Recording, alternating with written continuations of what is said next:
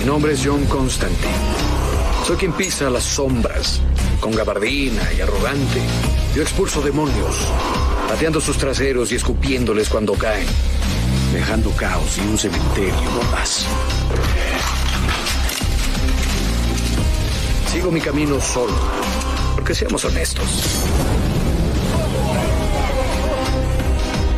¿Quién estaría tan loco como para caminar conmigo?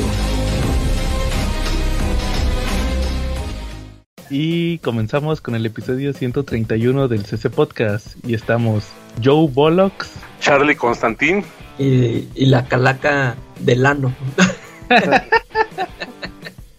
Órale, fuertes declaraciones. Y como cada semana, pues vamos a comenzar mandando saludos a todos nuestros cuates. Saludos primero a todos los que están en Comentemos Cómics Cabrones, el mejor grupo para hablar de cómics en todo Facebook. Saludos a quien más, al Papu David, al Papu Quetza, que anda ahí defendiendo Stan Liva. sí, sí. ¿Quién más, nos, quién más nos falta? A Carlito Roldán, que sí mandó sección, fíjense.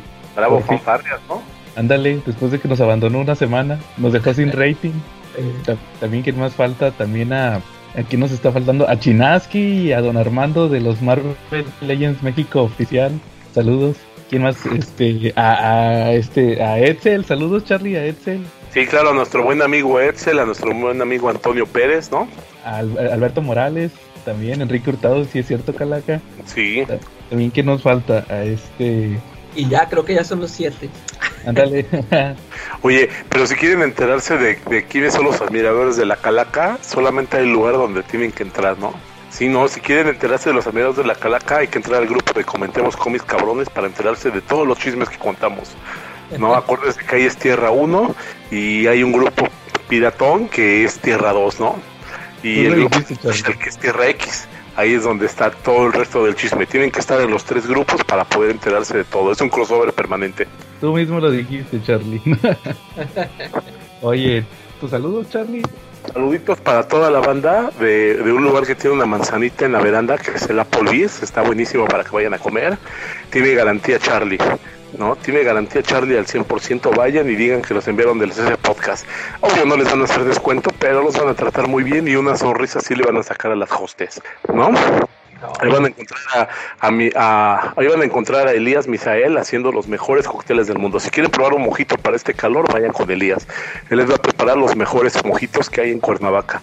También saludos para la banda del Mesón Gaucho, para Edson, para Alfredo, para Children, para Rebeca, para Alfredo, ¿vale? Para Oscar. También saludos para el Bebote, el tremendo Bebote Fernando González Aguirre y sus Silver Riders y sus, tortu y sus tortugos. También para nuestro amiguísimo, este, ay, está mi amigo que se me olvidó nuestro nombre, la Rico, nuestro fan número cero, ¿no? El que estuvo desde el primer día de, de nuestro podcast. Eh, también saludos para Ángel Vélez. Sí, como ves, y pues son los saludos que tenemos esta semana. Ma- Mándale saludos a, a Diego para ver si ya escucha nuestro podcast, Charlie. Ah, sí, unos saludos para nuestro gran amigo Diego, que siempre está poniendo sal y pimienta en Tierra X, ¿verdad? Eh, Ajá. Y al Papu Marshall ya, ya se los mandaron. Claro, ahorita iba a ser el comercial, ¿no? Que no hay mejor lugar para comprar cómics que la venta de cómics de Fisher, del grupo de Marshall Fisher. Entren ahí todos los viernes y van a encontrar los mejores cómics en español al mejor precio, ¿no? Siempre con portadas impecables, aclaro. Muy bien, Charlie. Oye, Charlie, cochino español, ¿viste lo que puso eh, Smash esta, para esta quincena? Este, sí, pero platícame, platícanos, presúmenos, Joe, presúmenos todo lo que viene, no te quedes con las ganas. Oye, pues sí, pues varios que tú que tú compras. Fíjate que salió el bueno, salió ahorita el Dark Age número 4. No, 5, mentira, 5. Sí, Y es que ya nos habías platicado de Dark Age y el y el Infinite Frontier 4, ah, que se los compraste a Marshall. Sí, efectivamente, y la verdad promete muchísimo, están bien, bien chidos los dos series, ¿eh? También, fíjate que anunciaron el nuevo de Avengers, Charlie, que se llama La Guerra Mundial de She-Hulk. Ah, No sabía también. que tiene que ver algo con Immortal Hulk. Pues no lo sé, pero lo averiguaremos leyéndolo, ¿no? Ándale. Oye, también fíjate que anunciaron el de. ¿Cómo se llama? Eh, fíjate, ese sí me sorprendió. El de Spider-Man de Straczynski, tomo 3. Ay, el 3. ¿Qué te sorprendió? Sí, pues ya ves que salió, tiene poco que había salido el 2. Sí, están saliendo muy rápido. Como los de Pitcher, ¿no? Ándale. Pero por ejemplo, X-Men ya no ha salido otro de, de, de Morrison, ¿va? Ah, no. eh. Yo creo Na- que le nada van más a dar- uno, nada más ha salido uno, ¿verdad? Sí, Sí. nada más. En Es que yo diciembre. creo que vende más Spider-Man que X-Men, ¿no? Sí, claro. Oye, el de Astonishing también nada más salió uno. Oye, sí, ya tiene rato que salió ese, fíjate. Tiene un año, ¿no? Sí, pero acuérdate que eso nomás es un tomo. Entonces, pues yo creo que sí le van a dar un poco de prioridad a, a, a otras series, va, porque pues ese de Astonishing ya con otro hardcover te acabas la serie. Eh, Mira, eh, Pues sí, de hecho, aunque sí terminó bonito, terminó con el reencuentro, ¿no? De Colos y de Kitty, ¿no? Sí, pero luego cuando. Mejor no te spoileo que se acabe esa serie, Charlie. No, ya, ya lo leí, ya leí esa serie, ya sé hasta en lo que termina la serie. Y la verdad, eso de la balota gigante, como que se me hizo medio raro, pero bueno, son los cómics, ¿no? Ándale. Oye, y también fíjate que salió, curiosamente, anunciaron el otro de Spider-Man, el de la conspiración del camaleón, Ujú. que creo que ya es lo que último antes de. de ¿Cómo se llamaba este asunto que estaban en. ah, ¿sí ¿Se acuerdan? sí, el, ya hasta se me olvidó el nombre del el villano. Así de relevante era este Kindred. Ah, de quién. Ajá. y también el. Fíjate, el, el 11 de la antología de Black Label. ¿Eh? Ya el, o sea, el sheriff de Babilonia número 11 ahí viene ya, ya nos falta uno para el final. Sí. Y de y fíjate y de, y de Hellblazer, que quién sabe por qué me acordé ahorita de Hellblazer. Este, eh, falta, haz cuenta que con este faltaría nada más otros dos para que acabe lo de Gar, lo de Gar Tennis. Exacto. Ah, ya van en el último arco. Antepenul, haz de cuenta que es el antepenúltimo número de, de Garth Ennis. Eh, Ya cuando, cuando salga la, la próxima vez en la antología, que salga el, el- el antología número 12, ahí va a venir el final del sheriff y el penúltimo de Garth Ennis. A lo mejor, no creo va, que lo hagan, pero estaría chido que ya de una vez también acabaran Hellblazer de, de Ennis, que pusieran un número doble o no sé. ¿Qué otras Pero- series tienen en la tecnología? El, viene una de, creo que es de Jason Aaron, una que se llama Scalpet, que la verdad ni me llama la atención. Este viene 100 Bullets, que tampoco porque Uy, tiene- No, ¿esa cuándo la van a terminar? Son No, 100 no. números, creo. ¿no? no, fíjate, aparte fíjate que se empezó bien, ¿eh? La de, la de 100 Bullets empezó con un muy buen arco y empezó con una buena, con un buen axioma, ¿no? Ves que eran las balas y que eran irrastreables, ¿no? Para cometer, pues, asesina- asesinatos selectivos de bien, ¿no? Pero- Empezó muy bien la serie, pero, pero no sé qué le pasó. Se nos murió, ¿verdad? Ver, pues ah, yo pienso, yo tenía entendido que era al revés, ¿no? Bueno, yo, el- tú también leíste el primero, ¿verdad? Yo, el primer tomo, o el primer arco. eh, ni me acuerdo, que no es la de la cholita. Esa, sí, o sea, yo, yo tengo ese tomo, yo lo compré y, eh, o sea, se me hizo así muy, muy X. Y, y ya después me enteré que después sí se pone buena la serie, pero ya, ya nunca la, nunca la seguí. Fíjate que yo no la leo porque pues, de- tienes que venir de los que habían publicado cuando, cuando era Vértigo México. Sí, Entonces, es lo malo de estas antologías que, que si no traes el, el, el- pues el- ahora sí que el, el respaldo de los tomos anteriores, como por ejemplo Hellblazer, que yo sí tengo todo Hellblazer, Ajá. entonces este, pues yo sí puedo leerlo, va, pero pues si no los tuviera, pues dirías, yo este guate qué onda, va. Y este, eso pasa con la otra antología más, porque la otra antología, la de magia, viene American Vampire y viene Fables, y estos pues se publicaron en, en cuando salió Vértigo, entonces ahí como que, sí, ¿no, Charlie? En esa. Exacto. Y, y, el y la otra serie que trae, pues es la de esta, la de Ch- Shade the Changing Man, Ah. de, de Peter Milligan, que está interesante. Fíjate que no le he dado tanto seguimiento, casi casi nomás leo el Sheriff y Hellblazer. Leí los primeros, los primeros de Shade the Changing Man y está interesante. Así que pues ahí, ahí están los anuncios. Oye, y fíjate que también ah, eh, va a salir uno de Suicide Squad, un Definitive. ¿Y de de- qué, qué historias trae? ¿O es una serie nueva?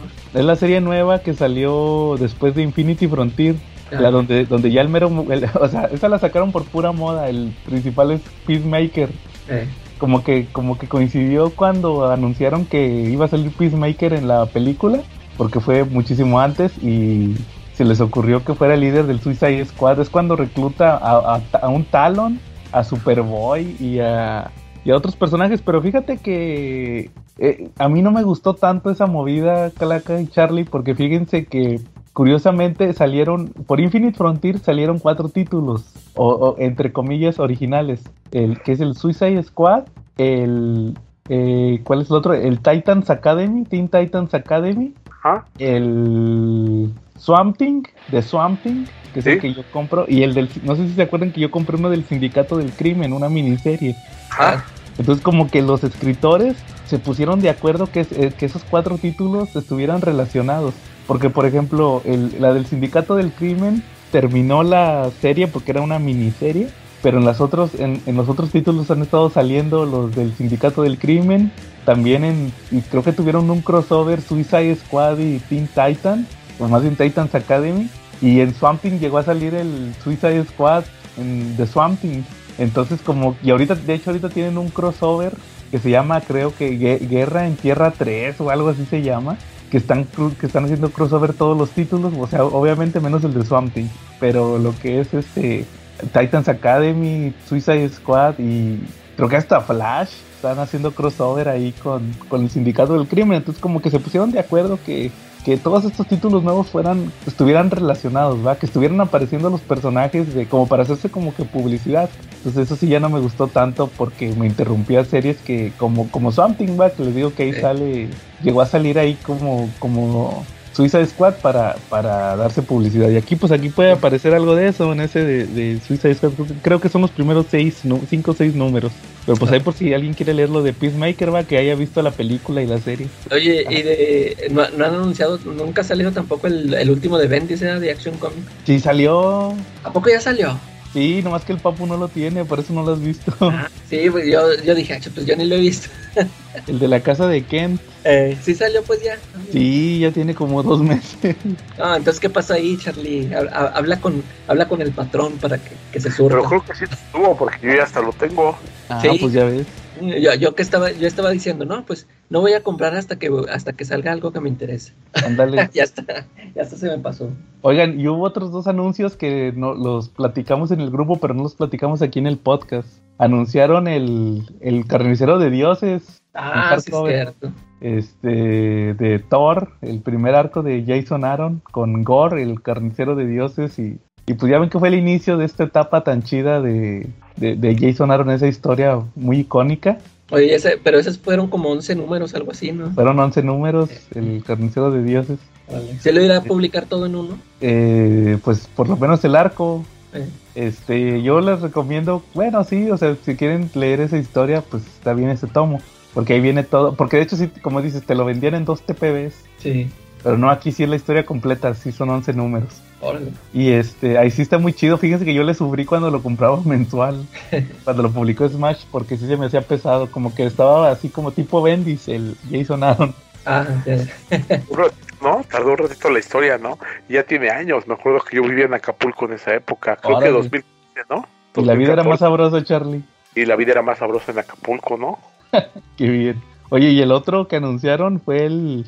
Déjenme les leo el título completo. Ahí les va. DC Comics Deluxe, Batman, El Largo Halloween, la secuela Victoria Oscura.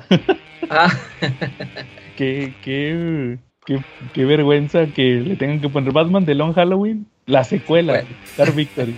Y así lo están manejando también en Estados Unidos, no es jalada de Smash. Ya, Tienen que dejarlo muy claro. Y, Debemos entender que entonces The Long Halloween hizo su propia marca, ¿no? pues sí, Charlie, porque pues tomó mucha popularidad por la película. Sí, exacto. Y sí está igual de bueno que The Long Halloween, o pasa lo mismo que con el Dark Knight. Que, por ejemplo, Dark Knight, pues Dark Knight Returns y todo lo que siguió, pues no estuvo tan padre, la neta, ¿no? Pues fíjate que afortunadamente no llega a tal extremo de tan malo como el Dark Knight Strikes Again, Ajá. pero este como que te queda de ver, o sea, como que si lo empiezas a leer como la secuela, como dice aquí, la secuela de, de The Long Halloween, ya traes expectativas muy altas. A mí sí me gustó. De hecho, yo lo tengo en TPB, eh, ¿se acuerdan? En, en, en inglés, lo compré de Navidad, creo, porque ya quería leerlo y este y sí me gustó mucho esa historia fíjate me pareció entretenida cierra muchas muchos arcos de, de The Long Halloween eh, pero sí sí recicla muchos muchos conceptos eh, a la- te digo al final es una historia entretenida pero lo que yo digo es que Smash yo creo que la van a cajetear con las traducciones porque Ahí, ahí el enemigo ya les había platicado alguna vez, es eh, un personaje que se llama el ahorcado, el, el, el hangman, porque Ajá. tiene que, tiene que ver con, con el juego este famoso del ahorcado. Entonces, este, muchas veces, al final de la historia, les voy a spoilear, bueno, no les voy a decir cómo, pero tienen que ver una interpretación de una de un juego del ahorcado. Que les faltaba, le faltaban letras, le faltaban letras a, a un ahorcado y, ya habían dado por hecho que era una una palabra. Que era una palabra, pero no se les ocurrió que, con la otra con, le cambiaban la letra que faltaba y podía ser otra palabra. Ah, Van a tener que, dejarlo en inglés. Ah. Sí, porque Sí, porque dije, cuando, cuando dije, ¿cómo le van a hacer aquí? porque son dos palabras bien diferentes. O sea, al final en inglés nada más cambia una letra, pero en español son palabras bien diferentes. Entonces dije, capaz si pueden decir, pero sí, la, clásica va, pero significa en inglés sería esto. así le haces mucho en las series también, pero en, inglés significa esto, puede ser así. Ay, salió políglota. Como ven. Muy bien. Están los anuncios de Smash para la semana, y los platicamos la siguiente semana. Y qué tranza, cabrón, escuchas del CC Podcast. Ya llegó el asesino del rating después de una semana de ausencia, la cual no notaron. Y les traigo las novedades de la tercera semana de mayo de Panini Manga. En 119 pesos, Black Clover número 27. En 129, One Punch Man 29. Jujutsu Kaisen 18. Claymore número 13. Tenku Shimpan 16. En 139, Pandora's Hearts número 12 el número 1 del capítulo 4 de Re Zero, el número último de Doctor Slump, que es el 18, y los estrenos de La Ciudad de la Luz y Frieren que ya saben pueden adquirir aquí en Avenida Tamaulipas, esquina con Alfonso Reyes en la Ciudad de México, muy cerca de Metro Patriotismo. Si les queda muy lejos, no se preocupen, se los envío hasta la comodidad de su hogar por Correos de México, Mercado Libre o Shopee, para lo cual solamente tienen que mandar un mensaje con su pedido al Twitter, Instagram o Facebook de Checa tu manga. Y si checan su manga en YouTube, encontrarán los dibujos y las ediciones de estos ricos y deliciosos monos chinos de entre los cuales destaca el regreso después de muchísimo tiempo de One Punch Man. Una serie que básicamente está hecha para burlarse de todos los estereotipos de el género de peleas de los shonen. En el cual, por ejemplo, tenemos un paralelismo súper grueso en lo que está sucediendo casi al mismo tiempo en el manga de My Hero Academia. La asociación de villanos en conjunto se unió para darle problemas a la Asociación de Héroes y derrotarlos. Así que estos finalmente se unen, averiguan todo y van en masa hacia la guarida del cuartel de los villanos. Que en el caso de One Punch Man está justo debajo del edificio donde vive Saitama, quien pues bueno comienza a notar el escándalo y baja al sótano para quejarse con sus vecinos que están haciendo ruido. Así, el superhéroe, que es Saitama, acaba venciendo a los villanos más peligrosos para el beneficio de todos sus compañeros y que no lo noten porque ni siquiera estaba convocado y que otros tomen el crédito por sus grandes hazañas. Les super recomiendo que vayan a checarlo al canal porque el arte de este manga es bastante bueno. Las escenas de acción son muy vigorosas, los villanos se ven bastante temibles, pero sobre todo las waifus se ven bastante apetecibles. Por otro lado, en Jujutsu Kaisen continuamos con este arco en donde Itadori y la Resistencia están intentando parar los juegos de supervivencia que desencadenó Majito después de que derrotaron y encerraron al maestro Goyo. Estos juegos tienen un montón de reglas, pero las más importantes son que básicamente todos los hechiceros van a acabar entrando y para sobrevivir van a tener que matar a otros hechiceros, lo cual les va a asegurar unos puntos, sí, como si fueran videojuegos. Cuando junten alguna cantidad de puntos en especial, es decir, 20 que son aproximadamente 40 magos asesinados, van a poder instaurar una nueva regla. Así que Itadori y los suyos van a intentar meterse a este juego lo más rápido que puedan para así juntar los puntos y lograr poner reglas que terminen con que este juego acabe de una vez sin que todos los hechiceros tengan que morir. Pero para eso tienen que infiltrarse, asesinar o juntar puntos. Y por supuesto van a tener que encontrar un montón de aliados que les ayuden con esta tarea que se ve sumamente difícil. Tenku Shimpan pues está otra de las batallas principales entre los dos principales bandos de aspirantes a Dios. Mamoru, que es digamos el villano, pues ha logrado tener una gran cantidad de ángeles bajo su poder y es que parece que esa es su habilidad principal. Incluso dentro de los ángeles que está controlando está nada más y nada menos que el hermano de Yuri, otra de los aspirantes a Dios en cuyo bando están otros dos aspirantes que son un tanto inútiles, pero una que es particularmente útil. Kwon, la usuaria del cañón de riel, un arma particularmente poderosa que puede asesinar a mucho, mucha distancia. Es tan poderosa que de hecho es asesinada en este número. Y así el equipo de Yuri pues tiene dos grandes pérdidas. Por un lado su hermano y por otra una de sus más grandes aliadas. Pero pues van a tener que sobreponerse y continuar las rudas batallas que se están dando. Por otro lado en Claymore prácticamente no pasa nada.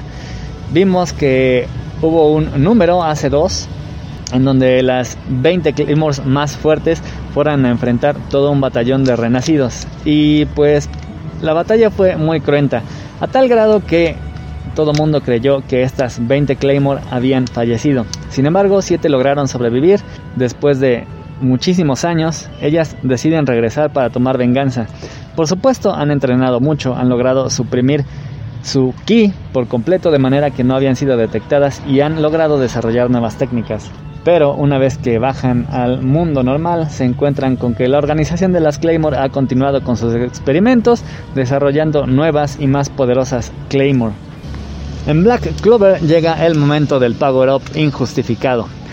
La Dark Triad invadió el Reino Corazón.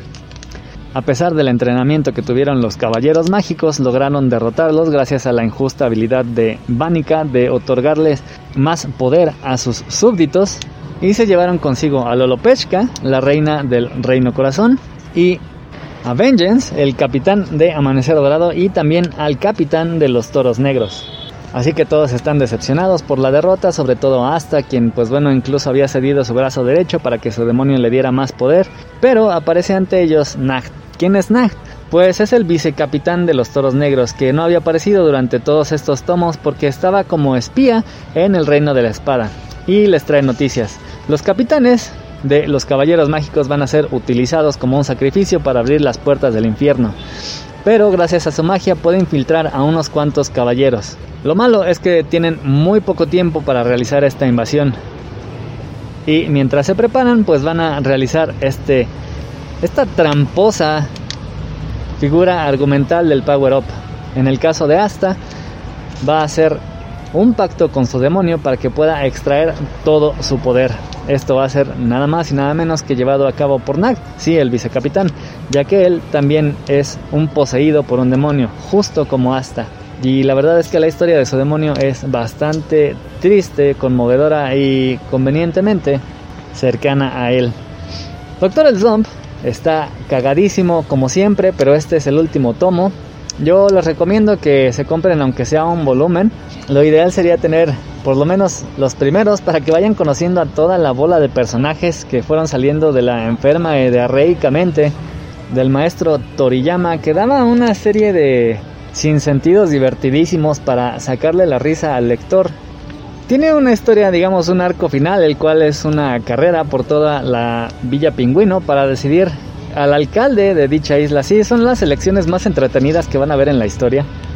Es el mejor cierre que podríamos esperar para una historia de este tipo. Y pues bueno, tenemos tres estrenos.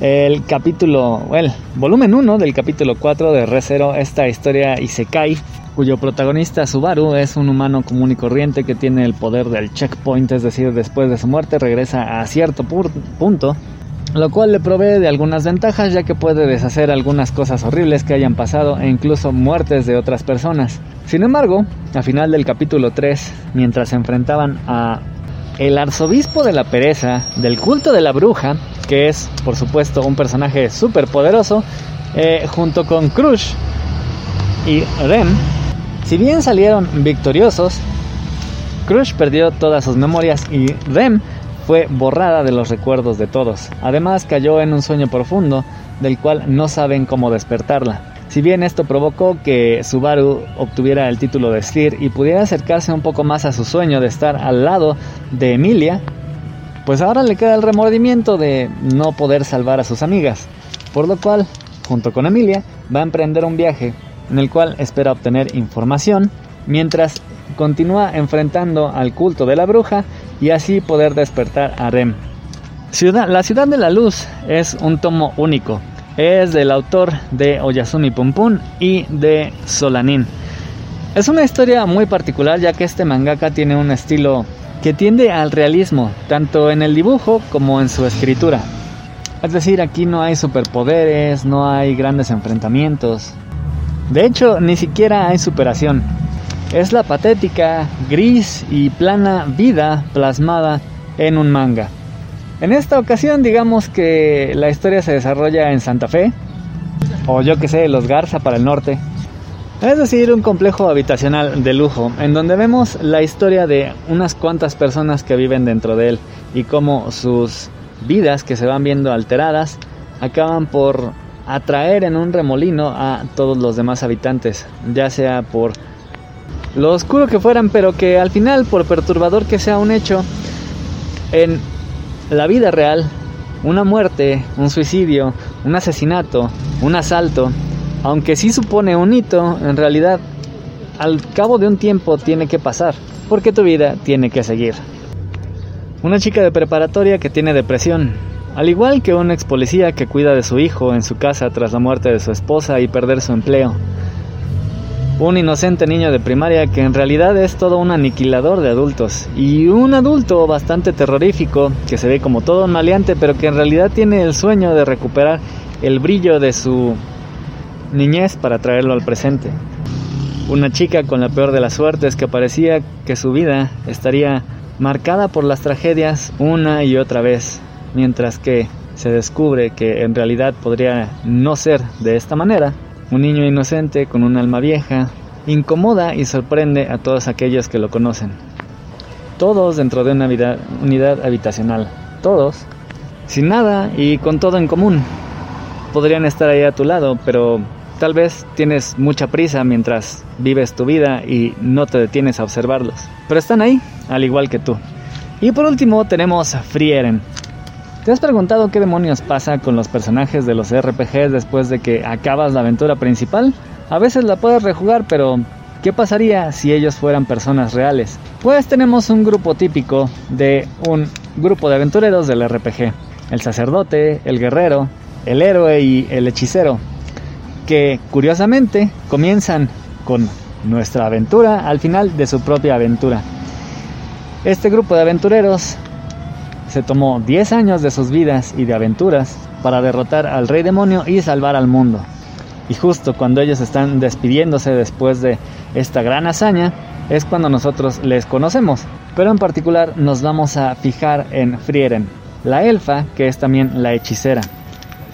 Y es que los elfos tienen vidas extraordinariamente largas. De hecho, Frieren quizá haya vivido más de mil años, por lo cual los 10 años al lado de sus compañeros en realidad le parecieron un fragmento muy pequeño de su vida, mientras que para ellos han sido, pues, en algunos casos, incluso un cuarto de su vida.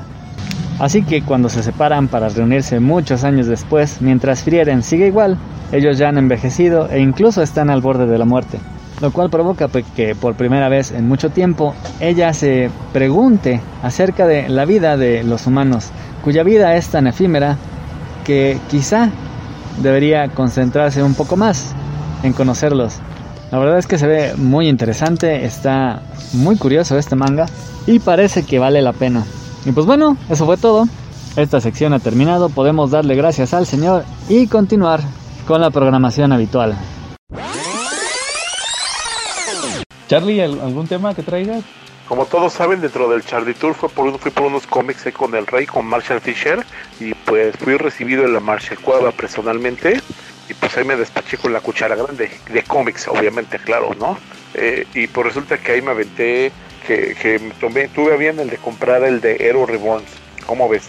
Los héroes renacidos, que ustedes ya habían platicado de esa historia, creo que efectivamente hace un año, ¿no? No, no creo que hayamos platicado de eso. Sí, como no, de la historia del Suicide Squad, ¿no? De, perdón, de la historia Del, del, Squad Supreme, cuando ellos se vuelven los héroes oficiales de la Tierra, ¿no? En el mundo Marvel. Ajá, ¿y de qué va la historia? ¿Por, qué pasó eso, Charlie?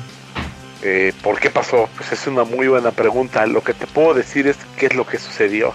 Pues resulta que, lo, que los héroes renacidos, ahí es, ahí es como un mefistazo, ¿no? Está la huella de Mefisto por todos lados y la historia trata de que pues los, los héroes del Escuadrón Supremo son los héroes supremos de la Tierra, no son como los Avengers, y los Avengers no existen. Me gustó el tratamiento que le dieron porque fue como un what if. Eh, ahí las cosas no sucedieron como, como tenía que haber sucedido en el universo Marvel. Aquí vemos cómo los Avengers nunca se formaron, cómo Tony Stark nunca se volvió Iron Man, cómo Hulk no, cómo Hulk fue, fue siempre reducido a nada por, por Hyperion. Eh, vemos, vemos como Thor no apareció nunca tampoco. Eh, Peter Parker no tuvo los, no tuvo los poderes de Spider-Man. Entonces, pues vemos, vemos variaciones del universo Marvel y vemos como los héroes del, del Supreme Squad están ahí cuidando de la Tierra, ¿no? Aparentemente, ¿no? Porque pues sí son un poquito, no sé si más sangrientos o más efectivos que los héroes de Marvel, porque aquí vemos que Galactus cuando llegó pues fue, sí fue destrozado, o sea, ni tiempo le dieron de echarse un taquito de tierra, ¿no? Sí, aquí, aquí lo destrozaron inmediatamente. Eh, aquí también hubo eventos como la Civil War, donde, donde Hyperion se enfrentó a Nighthawk, ¿no? Entonces, pues sí, sí hay ciertos paralelismos entre la historia Marvel y la, y la historia de los héroes renacidos. Y pues aquí el encargado de despertar a los héroes es Blade, ¿no? que no sé cómo carachos y cómo chingados fue el único que, que, que, estaba consciente de lo que estaba pasando y pues él buscó al Capitán América, él buscó a varios héroes, él buscó a los Avengers que estaban disponibles para enfrentar a estos héroes y la verdad pues sí está muy bien la historia, ¿no? Se ve la historia de, se ve como, como Mephisto lo hizo y al final la historia nos marca que, que pues si un Mephisto lo hizo, imagínate cuando se junten todos los Mephistos que hay en el multiverso. Órale. Oye, Charlie, ¿nada más trae la, la serie principal o trae alguno otro número extra? No, trae la, trae la serie principal. Este, no trae tie con ningún otro número de Marvel, trae la serie principal. Órale, es que te, te, digo que yo de esa serie creo que nada más este, ojeé así muy rápido el número uno. Y luego salió un one shot que ese se me hizo bien interesante. Uno que les digo que dibuja Dan Jurgens, que era el, pues ya ves que anda otro un, otro, un personaje diferente en lugar del hombre araña y, y es el ahí pasa la historia ese de la, de la noche que murió Gwen Stacy. Es esa la, la, historia en ese en esa realidad y, está así muy interesante ese numerillo. Lo hubieran hubiera estado chido que lo hubieran incluido ahí. Sí lamentablemente no vino. Vinieron historias que involucran a cada uno de los miembros de, del Supreme Squad donde te das cuenta de sus vicisitudes y de lo que hacen y te das cuenta que pues algunos de ellos son realmente sangrientos no vemos como por ejemplo este la, la princesa del poder se llama, si no, la Power Princess, eh, se encarga de, de vallar en metal a sus enemigos y los hace como estatuas. Entonces ahí tiene a Janet Van Dyne, tiene a Tigra, tiene a Hércules, tiene a varios personajes del universo Marvel pues, vueltos estatuas, ¿no? En su jardín privado. ¿no? Entonces, pues sí, realmente está súper interesante la historia, la recomiendo. Eh, la verdad es que está muy buena, ¿eh? No se van a arrepentir. Es lo que te iba a preguntar si lo recomendabas. No, sí, la verdad sí está muy buena, ¿eh? Sí, no, no te vas a arrepentir yo. Vale cada uno de los 300 Marshall pesos que compré, que pagué por ella. Ah, órale, ya está. Muy bien, Charlie. Oye, Calaca, ¿algún tema que traigas? Oye, yo, yo ahora no, este, no vi nada, pero les quería este, se había quedado un tema en el tintero y eh, muy acorde en este en este programa porque se acuerdan que de, de estos rumores de, del nuevo cast del personaje de John Constantine. Ah, sí. ¿Qué opinan ustedes de eso? Todavía es rumor, ¿verdad? O sea, todavía no está, pues, no es una realidad. Pues no, todavía no han dicho nada. Según que va a ser una serie o algo así, ¿no? Eh, sí, porque creo que habían dicho también primero que una película o no sé qué, pero que que sí va para como para una serie. Pero yo este yo la, la verdad a mí este necesitaría verlo porque bueno ya ya ves cómo salió esta película de de Keanu Reeves y o sea pues él sale con su pelo oscuro ni siquiera es ni siquiera se tiñó de rubio para parecerse al Constantine y este eh, este tipo de situaciones, eh, como ya hemos dicho siempre, ¿no? De que no es de que no es que uno sea racista, pero molesta el hecho de que se sienta forzada, ¿no? La, la inclusión. O sea, que tú digas, o sea, pues, o sea, ¿qué, necesidad de hacerlo a, este, a John Constantine, un personaje rubio, convertirlo en negro? Este, o sea, no, no hay ninguna justificación. lo, donde sí no me molestaría es de, por ejemplo, que, que el cuate, ya viéndolo actuar, que sí mostrara toda una, una actitud, o sea, que, que sí plantara toda esa, toda la actitud que tiene el John Constantine, Si, si, si logra eso, pues ya no me importaría que fuera negro, o sea, si, si no va a ser, o sea, si no le va a aportar nada, o sea, no, no entiendo por qué, para qué hacer eso, es como cuando vimos esta serie de Jupiter's Legacy que cambiaron al Botch, era Botch, ¿no? Al que cambiaron que también, también este, ahí, ahí me brincó mucho, y, pero pues ahí, ahí ya viéndolos, me, me, gustó su interpretación. Espero que si, si en realidad se hace esto, pues que por lo menos haga un buen papel, ya para que, para decir de que bueno, pues este, lo, lo escogieron no porque, o sea, o sea que, que, no lo hayan escogido nomás por, no, vamos a poner a un Constantine negro, sino porque a lo mejor cuando hizo el cast sí les dio el lo que ellos querían, ¿no? El, que interpretó bien el personaje ya. Solo así estaría ya este convencido. Pero esto puede ser un, un caso o de inclusión forzada o de podemos poner música de misterio. Bueno, ya que está la música de misterio, puede ser un caso de Mamalord, ¿no? En donde cambian un personaje y lo vuelve más interesante, ¿no? Imagínate que Batman fuera un violinista tocando en un restaurante francés y que fuera sordo, ¿no? sí, saludos a Diego, ¿no? Que le gustan ese tipo de historias, ¿no? Entonces igual y puede ser también un tipo de reestructuración, ¿no? Pues sí, sí, pues al final este, pues no vamos a estar de acuerdo en que sean tan inclusivos, pero pues habría que ver el resultado, al final si sí es así o no es así. Porque ya hubo una serie con un Constantine que se parecía bastante y ya ves que ni pegó. Ah, sí, es cierto, eso, eso te iba a comentar, fíjate que, ándale, era muy parecido, pero a mí como que no me caía el actor.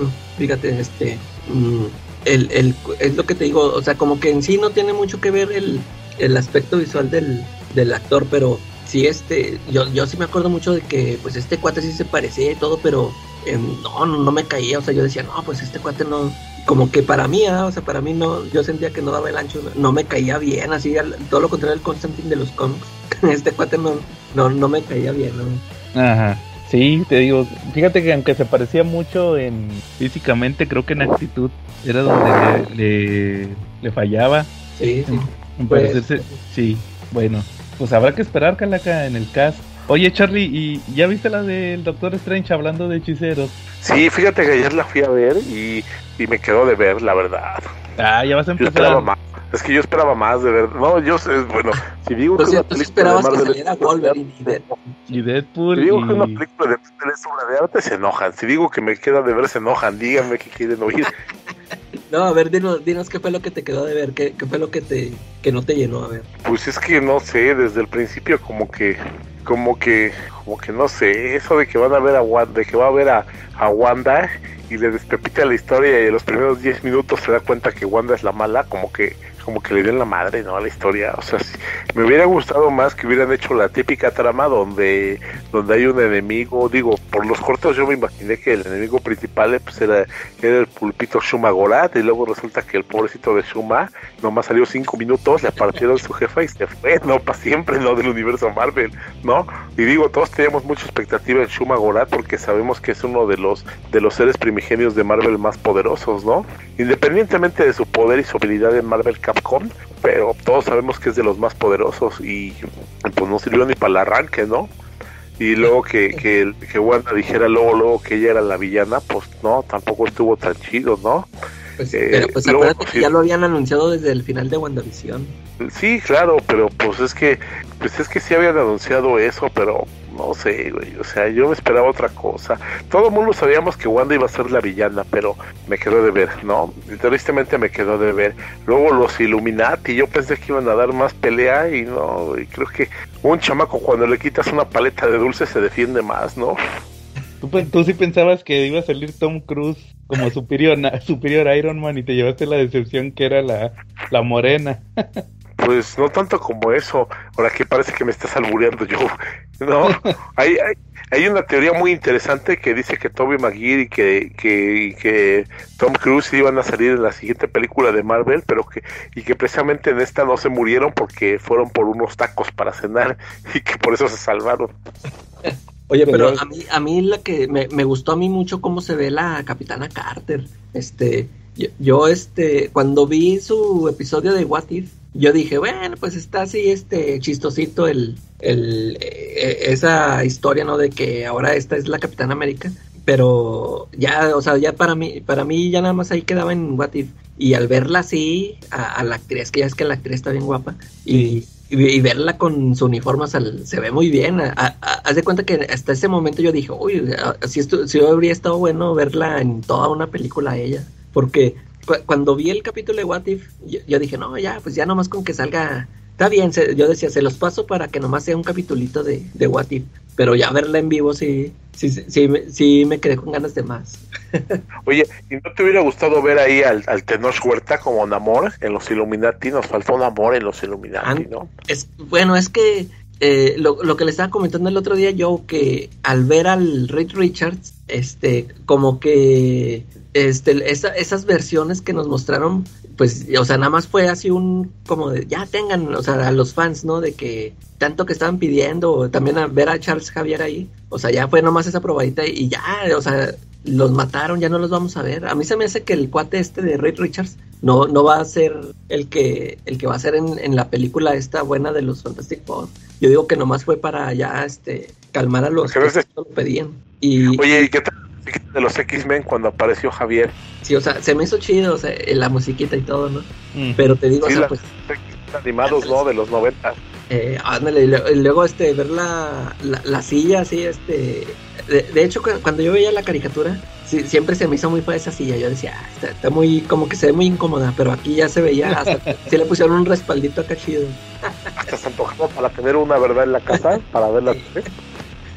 Pero sí, yo, ah. pienso que por eso no pusieron al, al Tenoch, porque pues se supone que él sí va a ser el oficial, y aquí como que nada más querían meter versiones que, que nunca, o sea, que ya no vamos a volver a ver. Por, por eso pusieron ahí al Black Bolt.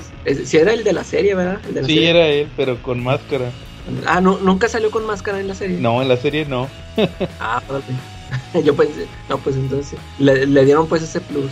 La única que se parecía a su, a su no sé si les platiqué de esa serie de Inhumans que a la medusa en el primer capítulo la, dejan pelona ya, ya para no tener que estar haciendo el CGI sí nomás tiene una escena al principio donde usa su, su cabello. El cabello y luego este al final del episodio la dejan pelona. La única que sí se parecía igualita era Cristal Ah, ok. De hecho, de hecho hasta la, a la chava, no, no, nunca he sabido si Cristal lo, lo que tiene en el cabello, ya ves que tiene el cabello y tiene como unos listones negros, o no sé si son listones, algo así. Sí. Tiene como unos rayos. Eh, eh, sí, bueno, hace cuenta que en la, en la serie a la chava le pusieron unos rayos justamente negros. Hace cuenta, parece que le. como si le hubieran pasado un bote de pintura en spray ahí por una línea recta para que parecieran los rayitos. Era la única que era igualita, la chavita de que era cristal. sí. Y, y Black Bolt, Kirby, ¿verdad? Sí, y como dice, como les decía, Black Bolt ahí nunca salió con máscara. Salían con otros trajes, o sea, no, no así uno. No era, no era su traje. No, no era su traje de Black Bolt. Pues, ni modo, Charlie. Que por lo menos nos dieron eso. Ajá.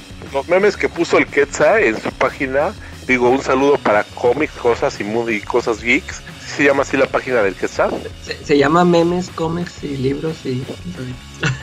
sí, memes y más memes, ¿no?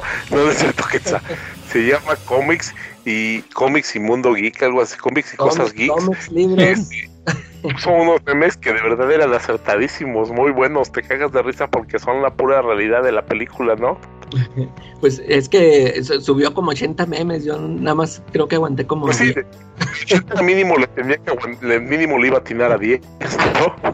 Ándale. Oye Charlie, pero yo tengo una duda. Este, ¿qué te, ¿qué te pareció a ti lo de las incursiones? Cuando mencionaron las incursiones. Me pareció que tenemos que hacer un episodio de los Illuminati para la otra semana, ¿no? Ándale, o dos semanas. No, pero aquí en corto, que ¿no te emocionaste o no viste las posibilidades? Sí, por supuesto. En los cómics de Marvel se manejó que los Illuminati hacían incursiones en otros mundos, ¿no? Este, para, para, para salvar este universo, ¿no? Y pues sí se veían así medio, medio malditos, medio desgraciadotes, ¿no? Ajá, sí, claro. Entonces, este, ¿no crees que por ahí pueda venir el futuro de las películas?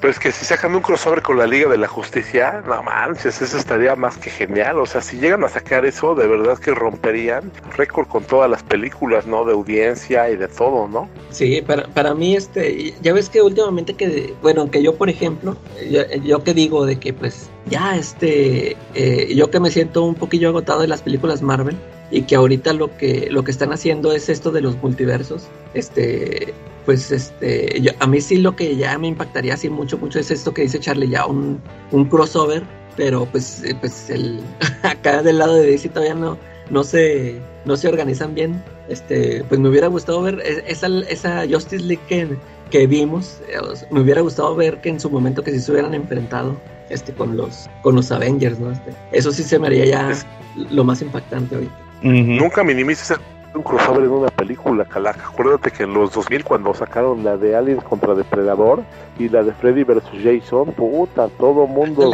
O, ojalá, que, ándale, ojalá, ojalá que llegue un momento en que los mismos productores de Disney que digan, oye, pues ya, o sea, ya, ahora que sacamos y pues esa sea la, ya la, la definitiva que se, se avienten a hacer un crossover.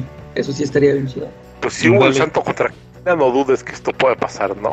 Oye, o de no. perdido que saquen el Escuadrón Supremo con, con los actores de DC.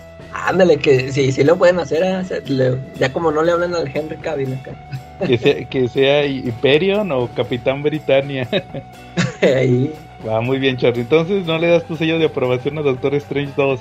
Pues sí, véanlo un día que estén aburridos, pero pero la neta no. Yo siento que es que a lo mejor ya trae un hype muy alto la de Spider-Man, o ha habido, eh, ha habido películas como la de los Avengers, la última, que tenían un hype más alto, y esta y esta no sé, no, no, no tuvo tanto fanservice, ¿no? no Le faltó fanservice, no sé, algo le faltó, ¿no? Sí, pero es no. que fue eso, Charlie, que sí traías mucho hype tú y, y, yo, por ejemplo, yo sí iba así más reservadillo de que, nah, pues a ver qué tal está y por eso a mí me gustó más. Iba así, iba el, el, pero lo que sí tiene es el sello de San Raimi. Eso sí lo vi plasmado en la, en la película. Sí, sí vi, vi, que, vi que tiene menos chistes y que es más de San Raimi la película, ¿no?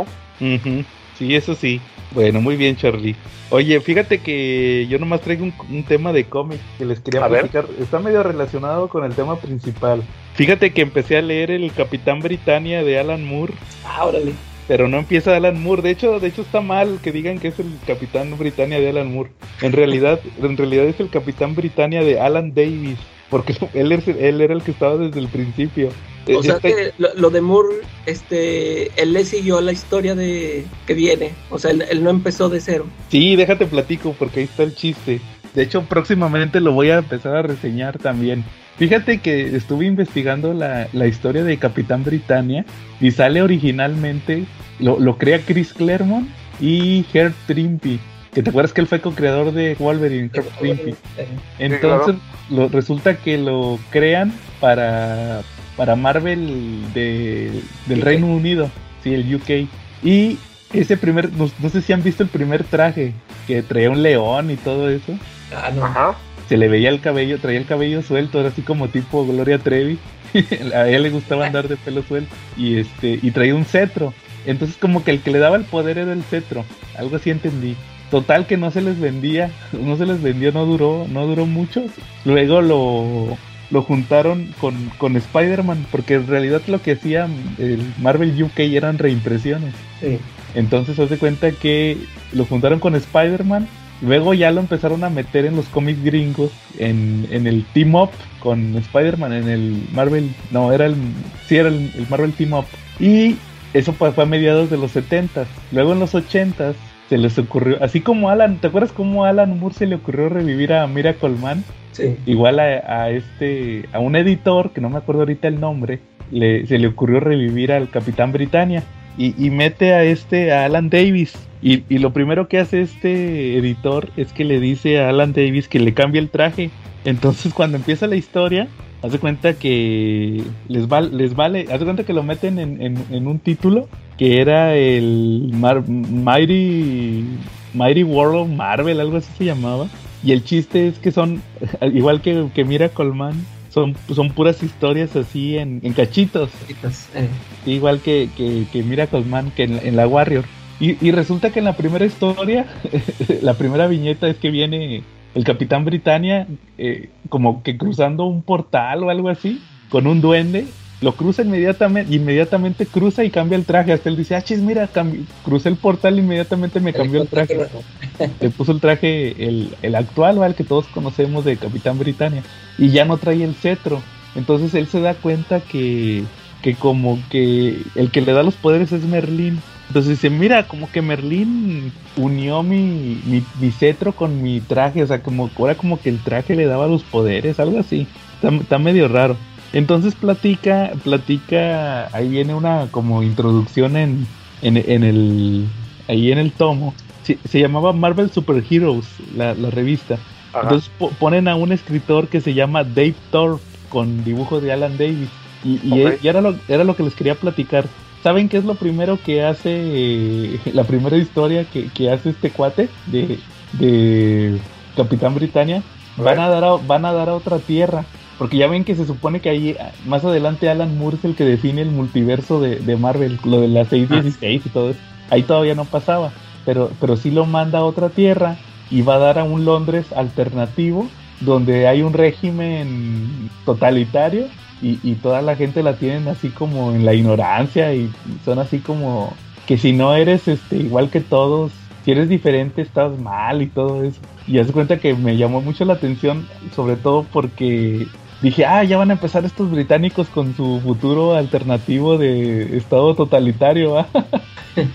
eso, eso fue lo que a mí me llamó la atención porque dije, ¿cómo, cómo les encanta estos eh, con, su, con su V for Vendetta y su George Dredd y su ¿qué más?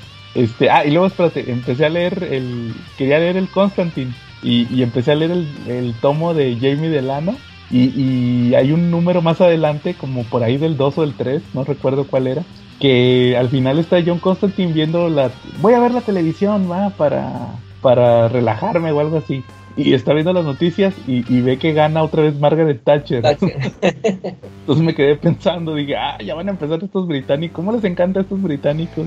Con sus estados totalitarios, va. Y resulta que, ¿sabes, ¿sabes por qué entró Alan Moore a, a Capitán Britannia? ¿Por qué? Porque a este cuate que les platico, el Dave Thorpe, lo corrieron porque hace sus historias, sus historias bien políticas. Apenas lo voy a ver, o sea, te digo porque nomás llevo como 20 páginas que fueron dos, dos números de, de Marvel Super Heroes, esa antología. Eh. Entonces, no, nomás leí, haz cuenta que son los primeros dos capítulos de esta historia donde va a otro, a, a otro Londres y haz de cuenta que, que sí me llamó la atención, o sea, pues inmediatamente va de que, ah, ya van a empezar con que el régimen totalitario y que hay un, así como en Before Vendetta, va, que estaba el presidente, o el líder, no me acuerdo ni cómo le decían, va, el líder supremo. Y, y, y, se supone que este cuate se pasó tanto de la raya que lo corrieron y metieron a Alan Moore. Y pues ya ves que Alan Moore también salió con lo mismo. Entonces dije, ah, mira, esto está interesante. Entonces, pero sí, sí me llamó mucho la atención eso, que, que siempre salen con eso los británicos, o sea, pero es un reflejo de su, de su sociedad en los ochentas, que ya estaban hartos de, de Margaret Thatcher, ¿va? Entonces por eso, así se expresaban, ¿va? Por eso salió Vi por Vendetta, por eso salió lo de Miracle Man también, partes de Miracle Man, también este, pues George Dredd, ¿va? También George Dredd y todas esas historias que, hasta Gar Tennis, ¿va? Ha hablado de eso. Eh. Entonces, este, sí, cómo les encanta esto, reflejar su, su realidad, va, en los 80 creo que es una parte muy importante de la, de la invasión británica, que no la mencionamos en su momento, este tema de reflejar la, la sociedad inglesa, ¿va? Eh. ¿Cómo ven? Ahí después les platico que cómo sigue avanzando esta historia de, de Capitán Britannia. Órale, sí. Va. Muy bien. Bueno, muy bien. ¿Algo más? No, eh, no ojalá sería película. ¿Viste no, algún no, capítulo de los meses o así? Ahora no vio nada. ¿Cómo ves, Charly? Pasamos al tema principal. Ah, pues sí, nuestro tema principal, pues hoy viene con guitarrazos y de mucho rock and roll, ¿no? Y mucho rock and roll británico porque es nada menos que, que el único personaje de cómics que se parece a Sting, ¿no? Ándale. ¿No? ¿De quién estamos hablando? Pues nada más y nada menos que de John Constantine. Es curioso cómo a él desde el principio, cuando lo, lo desarrollaron, precisamente fue a imagen y semejanza de Sting, ¿no? ¿Te sabes la historia? Sí, se supone que Alan Moore nomás había dicho, no les había dicho a... Había desarrollado el personaje, pero fueron los dibujantes, fue este John Tottelberg y Steven Bissett los que lo, lo hicieron como Sting. Esa es la leyenda. Sí, que ellos fueron los que se les ocurrió que se pareciera a Sting. Y sí se parece, va, al, al Sting de aquel sí. entonces. ¿Tú, de hecho, tú- cómo conociste a Constantine, Charlie? ¿Cuándo escuchaste por primera vez de ese personaje? este, yo lo vi por primera vez en la crisis en las tierras infinitas. Órale, ¿a poco ahí sale? Yo nunca lo he visto, nunca me he fijado de que saliera en la crisis. Y sale en la crisis en las tierras infinitas. Cre- creo que sale primero ahí que en, So- que en Swamp Thing. ¿Neta? Y Sí. de hecho es su primera aparición. Nunca lo he visto ahí. Yo, yo, me, yo me sabía de los tie-ins, va, de Something, Eh, pero que sí los he leído, pero no, nunca me fijé. Bueno, bueno, en la crisis nunca me he fijado dónde salía, que saliera ahí en un cuadrillo. Sí Pero no, que no, pero salió para- primero. personajes nuevos y entre ellos pues estaba Sting. Oye, pero ya había salido antes, yo digo que no, su primera aparición sí fue en Swamp Thing. Pues No. no, sé, pero son peras o manzanas te puedo decir que Ajá. yo lo vi Ah, en la lo vi- crisis infinitas. Ahí fue la primera vez que lo vi y estoy casi seguro que esa fue su prestación. Ajá. sí, yo, yo tenía entendido que sí, que, que muchos creen que fue en Swamp Thing, pero que sí salió primero ese número de, de crisis. Necesito checar este la numeración. Órale, eso sí está interesante. De hecho, fíjate que yo sabía que su primera aparición no es cuando sale el- ahí con Swamp Thing, en cuando se le aparece ya que habla con él. Él salió desde el primer desde el primer tomo.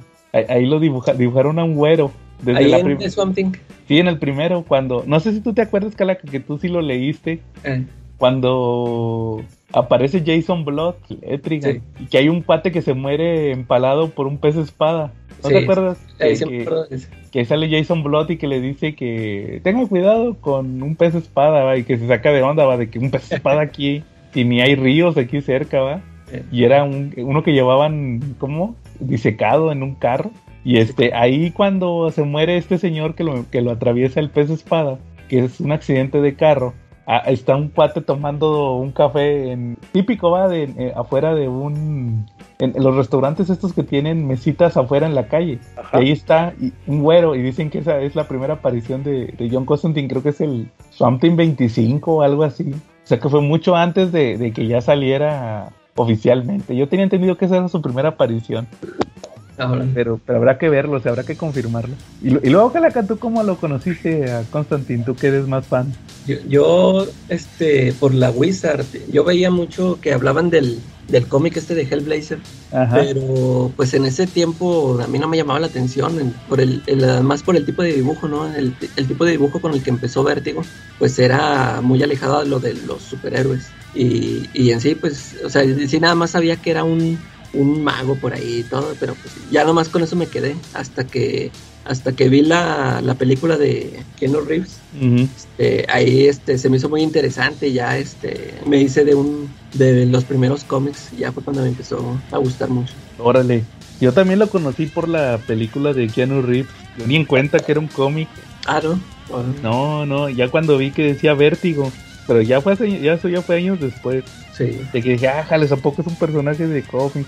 Y luego ya me enteré de toda la polémica de que la gente odiaba la película de Keanu Reeves según que porque no se parecía, ¿va? sí, que- sí que porque ándale sí Pero hasta, Por- hasta por- eso está porque buena. usaba- ándale, sí aunque aunque usaba pistolas en forma de crucifijo y balas de agua bendita todo eso pero pues sí, sí la, la película sí se me hace muy entretenida y la, la adaptación tan libre que se hace del Dangerous Habits está, está buena está pues- Fíjate que curiosamente, eh, a mí, a yo leí Dangerous Habits, que ustedes saben que es mi historia favorita de Constantine, sí, por, por, porque supe que es la, la que usaron para la película.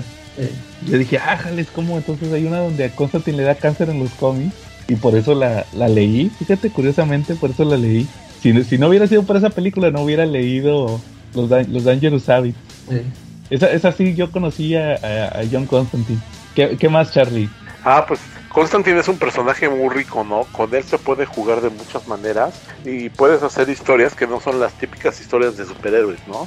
Te puedes aventar un día una historia, de un crossover con Batman y otro día te puedes aventar una historia donde Constantine eh, se enfrenta al demonio que poseyó a un príncipe del, de la corona británica y que por eso era Jack el Destripador, ¿no? Entonces, pues es la riqueza de Constantine, ¿no? Te puedes tener un día una pelea contra demonios y un mundo histórico y al siguiente número lo puedes meter con Batman o con Deadman, ¿no? Ujú. Y fíjate que a, a mí en lo personal me gustan más las historias que no tienen este, que ver mucho con demonios o todo este mundo en el que vive Constantine. Por, por ejemplo, esa, yo, tu favorita, esa de Danger Savage, sí está así muy, este, aunque, aunque pues, o sea, ahí meten al, al este cuate, el First of the Fallen, Sí. y, to- y todo este rollo, pero toda la bronca que trae Constantine es, es, es así muy terrenal, ¿no? O sea, de que se trae la enfermedad gacho y luego que se reúne con el amigo, o sea, todo ese drama, todo ese tipo, ese tipo de historias me gustan más que a que se ande este, peleando con, con demonios. Fíjate que, que sí tiene muchos elementos sobrenaturales esa historia de los hábitos peligrosos. Sobre todo, pero como personajes, va de que primero va con una demonio y luego va con, el- con el Gabriel, con el arcángel, ¿no? que le dice el Snob, Sí, con el Snob. Y luego ya al final pues soluciona la, la bronca, va muy al estilo de, de John Constantine, de los cómics. Pero como dices, sí tiene muchas historias de corte. Yo creo que depende mucho del escritor sí, porque sí, sí tiene historias sobrenaturales, pero como dices, hay unas que, que muchas veces la- la- están muy aterrizadas. Sí, de, Sí. de hecho, el, pues el, después de que vi la película, el primer cómic, me compré un hardcover, fíjate, este es está escrito, eh, ya era de los así pues más recientones, está escrito por el, ¿cómo se llama este? Mike Carey, el de, Sí, de Lucifer, ¿no? ajá. Y este, y fíjate que ese sí lo sentí muy este eh, bueno, con, con parecido a la película de con esto que tiene que ver de que hace exorcismos y todo este rollo, o sea, sí, sí se anda ahí enfrentando un demonio y todo. O sea, no, sí, pues no saca armas de, de, de cruces y todo eso, pero sí, este, sí, sí está, sí tiene ese toque de horror y, y sí me gustó y empecé yo a comprar. Pero pues ya ves como a mí me gusta mucho la etapa de Brian Acerello y, y esa también está así muy terrenal, o sea, sí, sí, este, Constantine sí ut- utiliza su magia para salir de, de aprietos de ahí, pero sí también es un- una, una historia así más aterrizada. Y este, y por ejemplo de estas, las historias que escribió Jamie Delano, este, hay unas que me gustan mucho, que te- igual son así, este, hay una que se llama The Family Man, ese, ese arco está, es de, también ese es de mis favoritos. eh. De cuenta, eh, en ese no se enfrenta con ningún demonio ni nada, sino que es con un asesino serial. Está bien, está bien chida esa historia porque haz de cuenta que se trata que el cuate se mete a una casa que es de un amigo, este, eh, no sé si el amigo anda de viaje y el cuate se, el Constantine se mete a robarle dinero porque pues tiene un montón. Total que estando ahí llegan a tocarle a la puerta y es, es un señor, un viejito. Y oiga, no, que vengo buscando a fulanito. Y dice, no, pues no está, es que me encargó la casa. Yo, no, pues es que sabe que venía a traerle un encargo, esa, le traía un paquete. Este, yo, yo le venía a traer esto y él me dejó aquí un sobre, un sobre amarillo, mire, ha de estar abajo, abajo de esa, de esa figura de cuervo que tiene ahí en la sala. Y, ah, sí, aquí está. Total que haz de cuenta que el, el viejito le, le pide el baño, le dice, no, antes de irme, préstame el baño. Y cuando se mete al baño, el Constantine checa el, el, el sobre que, que era para, para el señor. Y haz de cuenta que es una, es una lista de, de unos nombres, haz de cuenta que vienen unos nombres, de- es de una familia, haz de cuenta que viene que el, el, el papá que de 37 años y la señora de tantos y dos, dos hijos. Ya total que se la da y ya cuando se va, este, se queda así, este, pensando el, el concepto y dice, ay, pues qué, qué, qué, qué rollo. da?". Y encuentra, en- ya cu- cuando anda buscando ahí el dinero, encuentra así, este, li- libretas con muchos apuntes del, del amigo este de, de depósitos de dinero y todo. Total que descubre que el amigo, haz de cuenta que era, le, le gustaba mucho hacer tratos, o sea, trueques. Y este, haz de cuenta que una, un día le llega un cuate, un coleccionista de, haz de cuenta, un, un- coleccionista de cosas de asesinos. Dice, no, que yo soy coleccionista de, por ejemplo, que del, del cuchillo que utilizó el, el asesino fulanito, ahí está. Y total que hasta que le encarga, le dice, no, que quiero que me consigas algo del, de un asesino que le, llaman el Family Man. Eh, o sea, sí, as- que siempre anda asesinando familias. Y que quería un, pues un souvenir, algo de él. Y total que lo contactan, haz de cuenta que se pone en contacto con el, con el asesino. Y le dice, sí, pues sí te voy a mandar algo, pero a cambio yo quiero que tú me des algo también, este, que tú me consigas víctimas. Y haz de cuenta que agarra la onda del Constantine que dice, ah, este, la lista que yo le di eran sus próximas víctimas, ¿ah? Y haz de cuenta que abre el paquete que le mandaron y era un, este, un, como un, este, un este cilindro lleno de sangre, que era de, la- del- de su último asesinato. Y ya se agüita Constantine porque dice, "Y ya, ya lo mandé, le di la dirección de una familia inocente, los va a matar. y total que el, el se pone a, a buscarlo para, para detenerlo, ¿no? Porque dice, pues ya los, va a ser mi culpa. Y está, está muy chido ese, te digo, ahí, ahí no utiliza nada de magia, no, no mete nada de eso, pero es, es un, un dramón acá que tiene el Constantine. Le pasan, pasan varias cosillas ahí también con el papá, con el papá de Constantine. Órale. Y, y, luego, y otra, otra historia también de, ah, esta que me la acabo de releer. Fíjate que ahorita te iba a preguntar yo, ¿tú ya leíste todo ese tomo de, de las primeras historias del Delano? No, no lo, no lo he terminado de leer. Fíjate que me, se me dificultó leerlo. Es que está, está pesadón, ¿eh? Sí, fíjate que no, no, no pasé del primer número. sí, es este donde... Fíjate, Ajá. el, del, el del hambre, ¿no? El de un... Ese mero. Está chido, fíjate que está chido, pero como que tienes que leerlo de número por número. Sí, está, como... está, muy pesado, ¿no? Ajá. Y este, el de, de, todo, ¿no? El dibujo, los colores, o sea, está así muy raro. Pero, este, ah, yo, yo también nada más lo leí, esa vez que lo compré lo leí, se, lo acabé hasta también así, se me hizo muy pesado. Y ya no lo he vuelto a leer, ahorita lo quiero releer para ver este, si ya le agarro más sabor porque eh, ¿Ya leíste tú el número ese del Newcastle? Ese sí, ese es el único que he leído. Ese está bien chidote, ¿verdad? Ese sí. Sí pero porque eh, ya te sabes el origen de Constantine. Sí, es, ah, porque sí, yo cuando empecé a leer los primeros cómics de Constantine, pues siempre lo mencionaban, siempre, ¿verdad? Siempre salía a colación de que Newcastle, que lo que pasó en Newcastle. Y fíjate que yo, pues, ya cuando lo leí aquella vez, se me hizo bien chido. Y ahorita lo, eso, eso fue lo único que releí ahorita. Y, ah, se, se, o sea, me sigue pareciendo así muy bueno. Ahorita le, hasta le agarré más sabor. Este, ese capítulo, hasta me gustaría que si vuelvan a hacer una película de Constantine, ese estaría chido que lo adaptaran, porque el origen, ¿no? Ese origen. Ese estaría muy chido. Sí. O sea, sí, todo el ambiente que crean de, de terror, sí, sí se me hace muy bueno ese, ese episodio. Sí, cuando convoca al otro demonio y le sale mal. Sí. Fíjate que, que ahorita que decías de las historias humanas de, de John Constantine, sí, sí, tiene muchas también con Gar Tennis, que el, es el que más he leído, la, la, etapa de Gar Tennis. Ah, sí, él también. Pero fíjate que una que me gustó mucho, te la volví a releer, aparte de los hábitos peligrosos, va, porque ese es mi, mi top. Eh. Este, no, la, la, mera verdad me falta leer muchas historias de Constantine. Este, pero le, no, no sé si tú te acuerdas de cuando se vuelve vagabundo. Ah, ¿no? sí, sí. Se, se, me hace muy muy humano que se hace se, se hace no sé si te acuerdas en los hábitos peligrosos tú Charlie de, de Constantine cuando no es así no cuando, ¿No la has leído? Es la de la, cuando le diagnostican cáncer, ¿no? Sí. ¿No la has leído? Es, eh, no me acuerdo bien, sí la llegué a leer hace tiempo, pero ahorita no me acuerdo sí. al 100%. Hay, hay, hay, un número, fíjate que me gusta mucho, que es el que decía Char que decía Calaca que cuando se, se junta con su amigo, porque ya, porque ya tiene cáncer y este y va a haber otro amigo que, que, que también era mago. Y, y, le platica, oye, ¿dónde está tu novia? Va? Se llamaba Kit. Y dice, no, ya me abandonó. ¿va?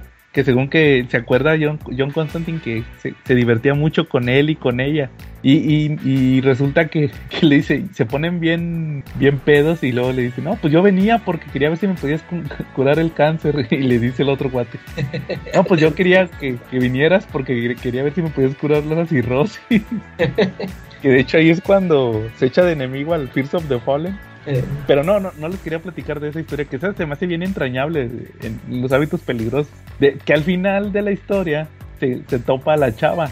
En el último número se topa a la chava y se, se vuelve novio de ella. Dura como unos, ¿qué te gustan? Como unos 15 números de novio de ella o más. Sí, yo creo que más. Re resulta que cuando lo abandona, la chava lo, lo, lo, deja, se fastidia de, de Constantine y lo, lo echa a la calle literal. Le avienta las cosas por la ventana. Entonces el güey se agüita, o sea, a mí me sorprendía porque decía, pues es John Constantine y el vato se agüita, o sea, sí la quería. Y, y resulta que, que, hasta hay unos chavillos que lo ven y dicen, ah, pobre pendejo, o algo así dicen. Y, y el güey lo madrea, lo madrea y todavía le dice ahí unas cosas medio, medio enfermas, va. Este, total que llega el chas y se lo lleva, va, de que, ¿qué, qué, qué, qué traes, va? Andas golpeando un chavillo. Y luego el chas le dice, tú también, Chas, ya vete con nosotros. Ahí sí dice literalmente, vete con nosotros pendejos, algo así dice en la traducción de Smash. Y el Chas le mete una madriza, creo que hasta le mete la, la cabeza en el, en el inodoro. Y, y, el chiste es que el John Constantine se fastidia tanto ¿eh? de que dice, no, la fregada todo, ¿eh? o sea, tiene una depresión bien, bien fuerte que se hace vagabundo. Y esa historia, fíjate que se me hace bien, la, la dibuja este Steve Dillon, Steve Dillon, este, se me hace bien, bien entrañable en el aspecto de que eh, anda por la calle y anda pidiendo limosna para que le, para comprar pues al- alcohol, va, es prácticamente como estos que compran los, los vagabundos, va, que compran su amforita de, ¿cómo se llama? Tonayán o algo así, va, el más corriente que hay. Que de hecho creo que un, un cuate le vende combustible, o sea, era para pre- este, este para prender los, para prender el carbón, este, para los encendedores, le vendí uno de esos. Y me hace bien, bien triste que se vuelve vagabundo y se junta con, está en un edificio abandonado con otro vagabundo que es un gay. Que, le, que, que dice, que literal dice, ah, me duele el trasero, ah". Bueno, no dice el trasero. Le dice, no manches, ¿a poco vendiste tu trasero? Dice, sí, para comprar comida. Que el pato era prostituto, prostituto gay. Y, y luego llega este vampiro. me- me- esa, fíjate que esa historia no me gusta tanto. Hay, eh, la del número 50 de, de Gar Tennis es el Hellblazer 50, que es que se topa un vampiro. eh, Te sirve más que nada para que te platiquen todo lo que ha pasado en los 50 números. Y al final el vampiro se va a madrear a Constantine, nomás que le dice, pues faltan 20 minutos o algo así para que empiece el amanecer. Y se pelan los vampiros.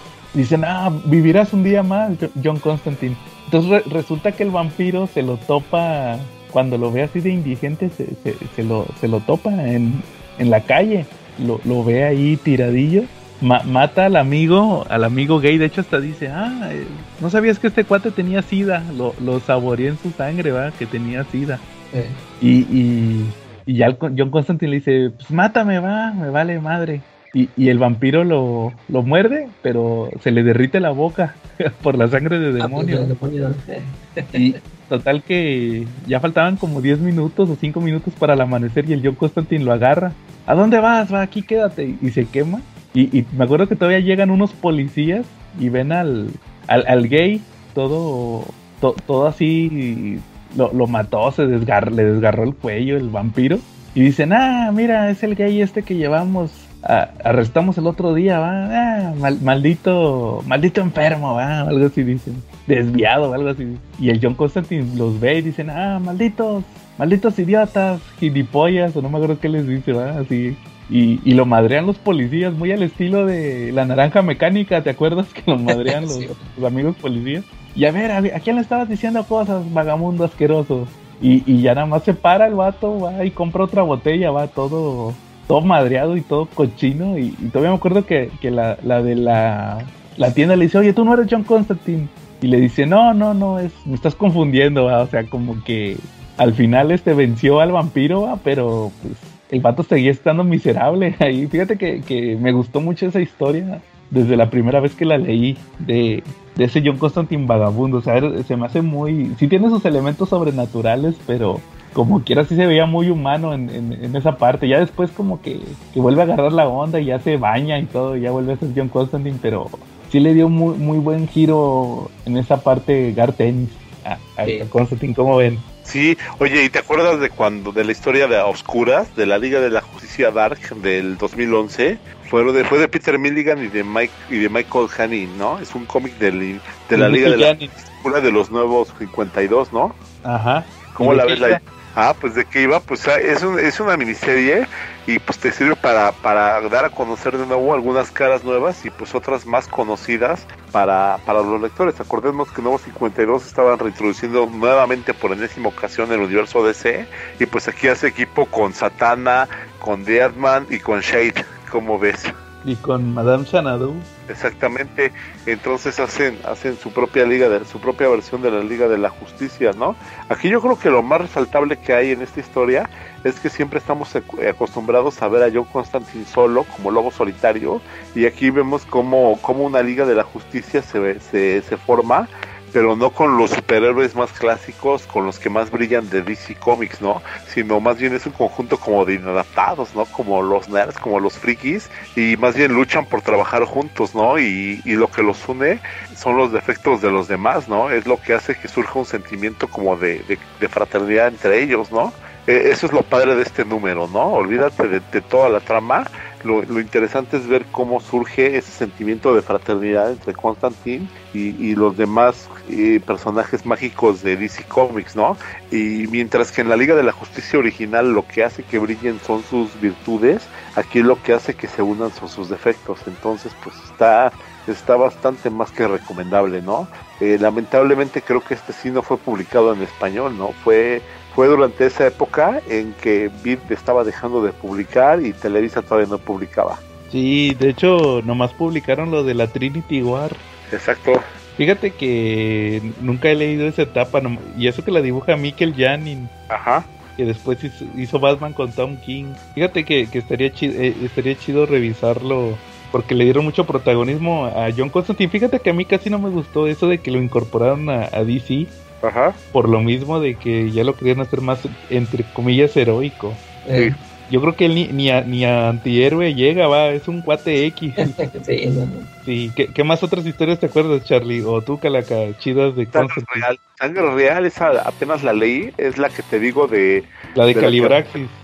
Efectivamente, ¿no? Este, en esta, John Constantine está checando unos asesinatos que involucran a la familia, a la familia real, ¿no? De la monarquía inglesa. Sí, efectivamente sale, sale ese demonio. Y ese demonio es interesante porque fue nombrado por primera vez en la literatura en el libro de Amián de Germán Gis, ¿no? Ese demonio es un equilibrio entre el bien y el mal en ese libro de, de Damián, ¿no? Órale, que, de hecho, si, según recuerdo en esa historia, lo, contrata el gobierno para que cheque eh, a, un demonio que, según que, que en su momento poseyó a Jack el Destripador y que ahorita era el que, a este, al, ¿cómo se llama? Charles, Carlos, el príncipe Carlos, ¿no? Efectivamente. El que estaba casado con, con Diana. Diana. Sí, esa, está buena esa historia también de, John Constantine. Sí, esa es la parte que te digo, que con Constantine lo mismo te pueden hacer una historia heroica como la que te conté de la Liga de la Justicia Oscura, como una historia de tintes no tan heroicos y hasta más, y hasta más así sobre bajo las aguas, ¿no? Como la de Calibraxis, ¿no? Sí, sí, o sea, este, pero, pero como que siempre va, va a ser anti, o sea, eh, o sea, no, no tiene que ser heroico, ¿no? ¿O cómo ves tú, Charlie? Pues es que Constantine es el típico que, que, que por nunca sabes cómo va a reaccionar, ¿no? Si lees un cómic de Constantine te vas a dar cuenta que, que yo creo que el escritor se da cuenta de qué va a ser Constantine hasta el último momento, ¿no? Es un personaje rebelde, rebelde hasta, hasta el último momento, porque no sabes si, si va a terminar eh, enfrentándose heroicamente a alguien o corriendo por su pellejo, ¿no? Sí, Sí, y es que desde esos primeros números te dejan bien en claro que Constantín es bien, bien mala onda porque ya es que siempre lo andan persiguiendo sus fantasmas, a todos los que han muerto por su culpa, ¿no? Sí, claro. Y, aunque, aunque de repente muestra, este, eh, pues sí tiene su honor, eh, así como les dije ahorita que este, se sintió mal de, de mandar a un asesino a, con una familia. Este, también me acordé de, de, una historia, fíjate, ese es de Gartenis, ah, pues tú ya leíste todo, ¿no? Yo, este, es un, es un número nada más, se llama como el diario de Danny Drake, algo así. ¿No te acuerdas de ese? Eh, no me suena. Ah, haz de cuenta que es, un, es una historia donde va este va yo Constantine en el en el metro y total que un cuate se levanta y empieza a, empieza a hablar puras, o sea, empieza así a hablar como loco, ¿no? Empieza a platicar de su vida, ¿no? Que, esto y que no sé qué. Y luego total que hasta que dice, no, que mi esposa me dejó, que cuando, cuando encontró mi libro de el, ¿cómo?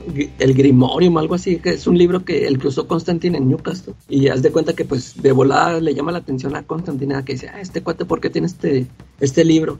Y lo sigue y haz de cuenta que lo sigue hasta su casa y ya le dice, a ver, este, te escuché que dijiste que tienes el Grimorium. Y no, ya le empieza a contar, le dice, no, si es que, ya le empieza, le dice que cuando él era chavo, este, que se juntaba con sus amiguillos a, así que a jugar a la Ouija y así muchas cosas de esas. Y total que se hace del libro y total, invoca un demonio para que creo que le pide pues riquezas, porque es de cuenta que cuando lo lleva, cuando llega a la casa Constantine es una casotota, tiene mucha lana el cuate, pero pues le, pidió todo eso al demonio y pues el, demonio pues a cambio de su alma. Y total que cuando el, demonio va a, reclamársela este este el cuate este le ofrece estaba casado hace que estaba casado y la esposa estaba embarazada y total que el cuate mata a la esposa y le saca el bebé y se lo, se lo ofrece al demonio. Y sí, es de cuenta que el, pues ya se da cuenta, Constantine es de cuenta que revise el libro y ya ve, ya ve cuál, cuál demonio es, con, con el nombre sabe,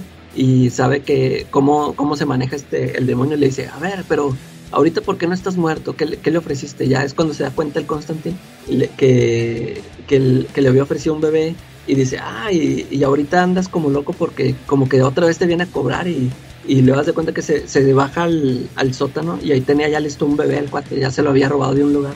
Y el constante le dice, a ver, aquí te vas a quedar, este, aquí te vas a quedar en la casa, no vas a salir, si no, este, yo mismo te voy a matar.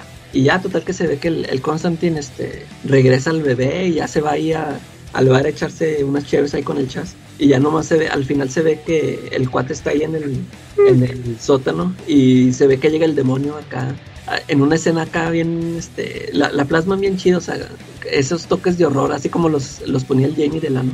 Este, está muy chido ese número, es, es nada más, es un one shot. Así se llama el, el diario de Danny Drake, algo así. Ni- no me acuerdo, necesito checarlo en los tomos. Pero sí, sí está bueno. De hecho, ahorita que, que ya lo termine Smash, voy a empezarlos a reseñar todo lo de Gar Tennis también. Lo de- Y ya nomás falta, te digo que faltan, ahorita con este que van a publicar van a faltar los últimos dos. Ya el cierre de, de Gar Tennis. Fíjate que, que a mí me gusta mucho también ese de Newcastle. El de cuando, cuando muestran este cómo fue que perdió a, a la chavita, va, a la Astra. eh, Pero no, pero no, no la historia en sí, platicarla, sino cómo salen sus otros personajes de apoyo. Su bandita, va, que te acuerdas que tenía su bandita. eh, No sé si sepas cómo, cómo salieron originalmente esos personajes. Es- Está interesante. A ver, a ver. Salen en, en Swamp Thing. ah, órale. Haz cuenta que, que Swamp Thing, cuando salió la primera vez John Constantine, fue porque resulta que el personaje eh, eh, Swamp Thing acababa de descubrir que tenía poderes eh, místicos. Porque haz de cuenta que, que tiene una batalla con, con Arcane, con su villano principal. Y este venía bien así, bien poderoso, ¿va? y Swamp Thing se lo madrea. Y hasta ahí dice, ah, chis, este, pues este cuate nomás era pura fuerza bruta. Era un monstruo, ¿va? o sea, la única manera, y como, como Arcane era un hechicero, Ajá. decía, la única manera que este cuate me pueda madrear ahorita es que se haya dado cuenta que tiene habilidades mágicas. O sea, la clásica que, como apenas lo está presentando Alan Moore, ahí resulta que Arkane siempre supo que, que Something tenía habilidades mágicas, ¿va? pero nunca lo había dicho. Entonces, hay, hay, hay un número donde sale otro personaje, es en el tercer tomo, que se llama Nook Face, que es un cuate, es un vagabundo que, que como que se mutó porque tomó re- eh, desechos radioactivos. Es como el vengador tóxico, algo así. Ajá. Entonces resulta que te topa Swamping, hazte cuenta que el vato anda vagabundeando ahí por todo Estados Unidos.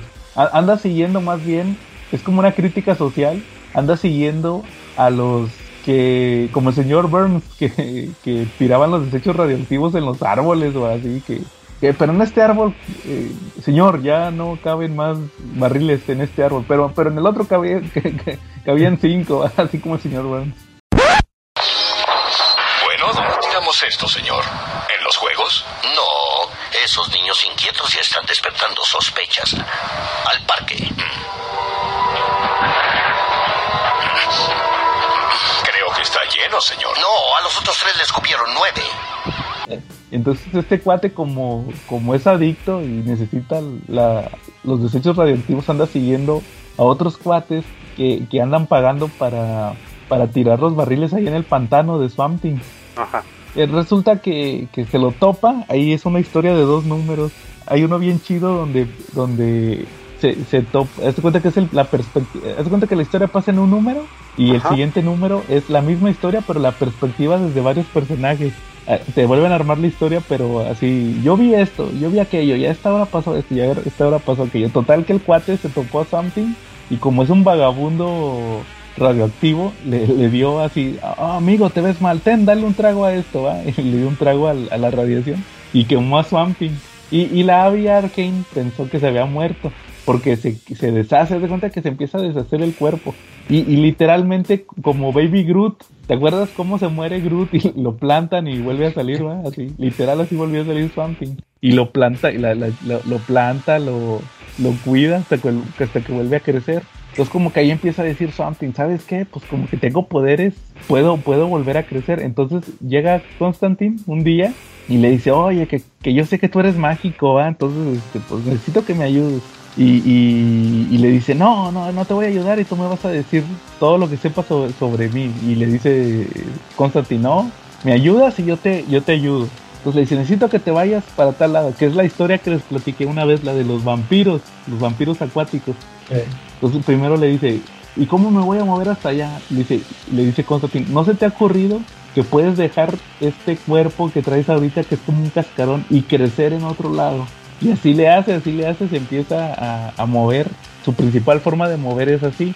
Deja el cuerpo que traiga y empieza a crecer en otro lado. Entonces, haz cuenta que los, esa etapa de Alan Moore son misiones que le da Constantine a Swamp de ir a pelear con monstruos y todo eso. Y le empieza a enseñar habilidades. Y ya hay un punto donde le dice Constantine que, de hecho, te pasan lo que él está haciendo al mismo tiempo. Anda viendo a, va a ver a un nerd que es un amigo de él que es como, como que le consigue información. También una pintora que esa, sal, esa sale en el primer número de Jamie Delano que está muerta. Va, va al departamento John Constantine de ella y luego va a buscar una monjita y, y, empieza a recabar información que por la crisis, por la crisis en tierras infinitas, eh, está reviviendo. Ah, pues sabes qué es esta madre con la que van a pelear en la, en la Dark Crisis, la gran oscuridad o no sé qué es. Ah, sí. Ahí fue donde salió la primera vez. Y, y resulta que sale en esta, te digo, un nerd, una monjita y la, la pintora. Y a la monjita y a la a la monjita y al nerd los mata un monstruo ahí medio raro. Y, y, la, y al final la, la, pintora lo traiciona a Constantine. Total que cuando sale, cuando empieza la serie de Jamie Delano, ¿te acuerdas que sale el, este, el drogadicto, el de la hambre, el hambre? Este, entonces ya cuando saca la historia de Newcastle, ellos son ellos. Por eso, por eso eso que tú decías de que, que cada rato mencionaban que Newcastle y que Newcastle. Ya cuando platica la historia de que voy a platicar la historia que pasó en Newcastle, son esos mismos personajes, o sea, le quisieron dar una continuidad, que fueran esos mismos jóvenes, este, y por eso siempre le mencionaban que no, después de lo que pasó aquella vez, va, no queremos saber nada. Pero son esos mismos que por eso, por, una quedó bien traumada y por eso se hizo monja. Y el otro que era el, el más ñoño era el nerd, y la otra pues, se fue a Nueva York, que era la pintora. Y el otro drogadicto, por eso se hizo drogadicto, porque quedó así bien mal. Entonces, es, eso como que siempre le quisieron dar continuidad. A mí me llamó mucho la atención cuando leí, te digo, que leí ese de Newcastle, que es el que más he leído de Jamie Delano, que decía, oye, pues estos son los mismos personajes que, hizo Alan Moore, son los de los de Swamp los que presentó John Constantine. Pero sí le quisieron dar una continuidad a los personajes. Eso se me hizo muy bueno, esa, por eso ese, ese número es tan, tan chido, ese de, de este de, de Jamie Delano, ese del, del Newcastle. Sí. Y, y es el que te justifica el personaje. ¿Cómo ves, Charlie? Pues sí, te digo que, que, de repente tiene personajes que han sido una joya, ¿no? Eh, déjame te digo que yo creo que, que John Constantine ha sido un garbanzo de libre en cuanto a cómics, ¿no? Porque Garth Ennis, este, cualquiera de los de los mejores autores lo, lo ha tocado, ¿no? Sí, y autores, claro. bueno, no, no de moda, ¿no? O sea, me refiero a, a autores que, que realmente construyen un personaje, ¿no? Pues sí, de hecho, pues ya ves que es creación de Alan Moore, para empezar. ¿Qué otro personaje puedes decir que, oye, mira, esto es creación de Alan Moore? Son pocos que Pues estén actualmente. Oye, oye, Calaca, yo te quería preguntar, este, ¿de qué va el número ese que, el famoso número que te mandé, el de Neil Gaiman? Ah, es este. Ay, es, es un. Es, es que es un. Haz de cuenta que hay. Es un fantasma que se aparece ahí en las calles. No me acuerdo. Es que no me acuerdo a quién se le aparece primero. Creo que a, a varias personas este, se les aparece. Y luego John Constantine lo ve. Y luego va, lo va siguiendo. Haz de cuenta que está en una. eh, siempre en las calles se les aparecía. Y cuando se le aparece al Constantine, él lo sigue. Y haz de cuenta que era un fantasma de un vagabundo que ah, no, no, no, ya no me no era un vagabundo, sino que este cuando lo sigue se mete así como a una bodega y, y creo ¿cómo? Ah, es que creo que eran sí, creo que creo que eran drogadictos y se metieron ahí, ahí se ahí se murieron y total que el, el- el cuate como que no sabía que estaba muerto, se, se aparecía el espíritu por ahí que creo que el, el capítulo se llama Hold Me, abrázame. y creo que era lo único que buscaba, este, que lo abrazara. Hace cuenta que cuando se le aparecía a la gente como que se le iba así con los brazos abiertos y pues toda la gente se iba corriendo. Y ya cuando encuentra a Constantine los cuerpos, creo que es lo que dice, este, él ya ve ahí como que se estaban drogando y, y que, que creo que pues ahí estaba ahí el, el cuate tiemble y tiemble que creo que se murió de frío.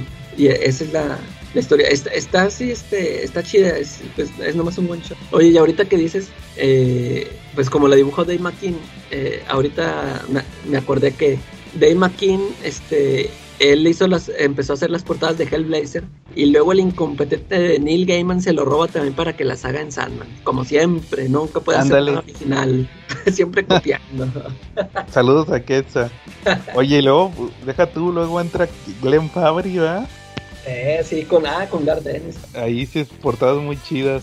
Eh, Fíjate que, que otra historia que me llama mucho la atención de Constantine, que ya la he platicado también, ahorita que dijo Charlie la del Calibraxis, es la de la, la historia que inspiró Preacher. Ya la había platicado también una vez. eh, Es, es que das cuenta que en los hábitos peligrosos sale que Constantine va a buscar una, a una demonio que era amiga de él. sí. Te y en ese momento no te dice nada. Luego resulta que esa demonio la anda buscando el... Ah, pues ella es la que le dice, no hombre, el, el, el Fears of the Fallen anda bien imputado contigo, te, nomás te va a hallar y te va a madrear. Y, y más adelante se da cuenta que también la anda buscando a ella. eh. Y ahí es cuando pasan su origen, que resulta que, que a ella la embarazó un ángel. La embarazó un ángel y, resulta que sí, es que mi misión era, era este seducirlo, ¿va? Hacerle la maldad, hacer lo que pecara, ¿va? eh. Nomás que no pensó que el cuate se iba a enamorar de ella y ella se iba a enamorar de él y peor que le iba a embarazar. Y lo van a buscar y ahí te explican cómo se conocieron así, o sea, así los conocieron. Y resulta que después llegó como que el consejo del cielo o algo así, que son puros encapuchados. Y, y mataron al cuate, al ángel lo, lo asesinaron y a la chava le, le mataron al bebé. Creo que todavía ni nací, todavía ni nacía el bebé y lo, se lo mataron. Y este, que porque decían que era la fuerza más poderosa del universo que, que ocurriera eso. Un, un- un, un hijo de un ángel y una demonio. Y este, y pero no los dibuja Steve Dillon. Ah, los, no. dibu- los dibuja Will Simpson, que era el que se aventó los hábitos peligrosos. Ahí yo creo que fue el único detallito que le faltó, porque hasta las portadas sí son de, me parece que sí son de Glenn Fabry. Sí, creo que sí. Ya le, ya le portadeaba, pero fue el único detallito, como que de ahí sacó la idea este Gar Tennis para posteriormente sacar a Genesis, va, en, Eh, en sí. Preacher. y, y, y como quiera, te digo que, que salen elementos como eso de que los ángeles y los demonios que maneja Gar Tennis sí, en en, Preacher, el aspecto ya lo manejaba desde, desde Hellblazer. Digo, si, si, si no hubiera habido Hellblazer, no hubiera habido Preacher tampoco. Oye, y luego creo que Garth Ennis estaba bien chavio cuando estaba escribiendo Hellblazer. ¿eh? Si has, si has leído tú. No, que- estaba, estaba morro, o sea, estaba nuevo, pero no sé qué edad tenía. Y, o sea, tenía menos de 20 años el cuate. Y, y para las historias que se estaba aventando, tú dices, órale. Pues ya ves que se aventó esta de la que no me gusta, de, la de este, la de Cassidy, la que siempre he dicho que no me gusta. La de Ah, la, sí. esta de la guerra de, ¿te acuerdas? Eh, Pues tenía 20, ¿qué te gusta? Como 23, yo le calculo. sí, Para el, porque entra en el 40 y según Hellblazer es del 89, entonces ponle que sí. 92, tenía 22 años. Fíjate, 22 años estaba en su mero, en su mero apogeo, Garth Ennis.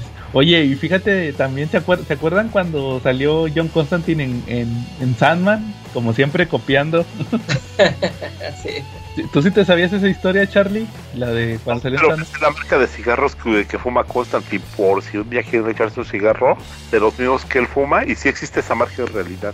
Ah, sí, era la que la... No, cu- ¿cuál les pedía él? Lucky Strike o algo así, ¿no? No, Silk Hood. Ándale, esos. De hecho, de hecho, en este número que les platiqué ahorita, el de el de cuando anda de vagabundo, que va a comprar una botella, sí le pregunta a una chava, oye, tú no eres John Constantine el que siempre venía a comprar los cigarros esos.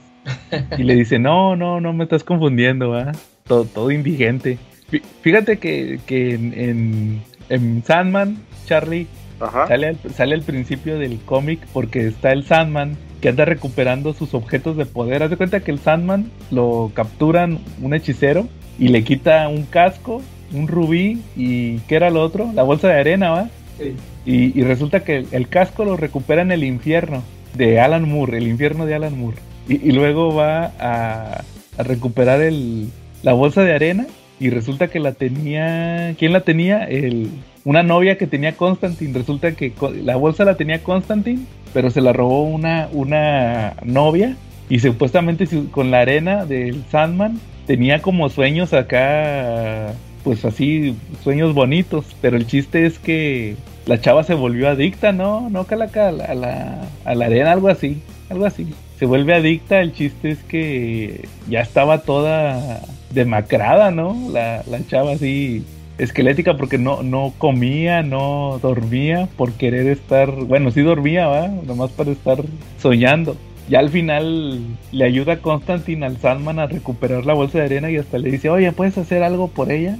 Y le, ya como para que se muera le, le echa la arena, pero que tenga así como que un último sueño así feliz. Y ya ahí ya se va. Y creo que le dice también, va, de que, que le va a quitar los sueños que tiene Constantine de lo de Newcastle. Creo que sí dice que, oye, lo de Newcastle. Y le quita el- las pesadillas que, que tiene con esta chavita. Ah, sí. Sí, que porque ya quiere dormir, quiere descansar, es lo que le piden. Sí, ya, pobre, pobre cuate. Fíjate que, que sí, o sea, es, es como que la característica principal. Y, y historias actuales como que no hay, va, de, de Constantine. Fí- No, fí- fíjate que yo- yo este sí les había comentado que yo leí el final, bueno, ya es que termina en el número El 300. 300. Eh, es, creo que era Peter Milligan el que las escribía. Ajá. Este, pero haz de cuenta que los empecé a checar desde que empezó el cuate a escribir, como desde el 250. Y este, fíjate que sí está interesante. Empieza, haz de cuenta que el, el Constantine se encuentra con, con una chava. Haz de, haz de cuenta que él conocía a un mafioso y ese mafioso tenía una hija. El, el, pues el Constantine la conoció de niña y pues ya ahorita haz de cuenta que la conoce ya de adolescente, ya está así más grande. Pues ya es que él está así roquillo ya, ¿no? Sí. y, y ya la encuentra la chava esta grande porque ahora es este eh, trabaja con la sangre es este como es como forense y y este no sé al- al- algo anda investigando Constantine creo que su sangre algo de- algo de su sangre y, y va con ella y le dice órale pues, no pues ya está bien grandota este y, y no pues, y haz de cuenta que unos números los dibuja Simon Beasley de, en esa etapa y la, la dibuja bien buenota esa, esa chava. Se llama Epiphany. Y, y total que la chava también, este, como, con, como conoció a Constantine de cuando estaba morrilla ella,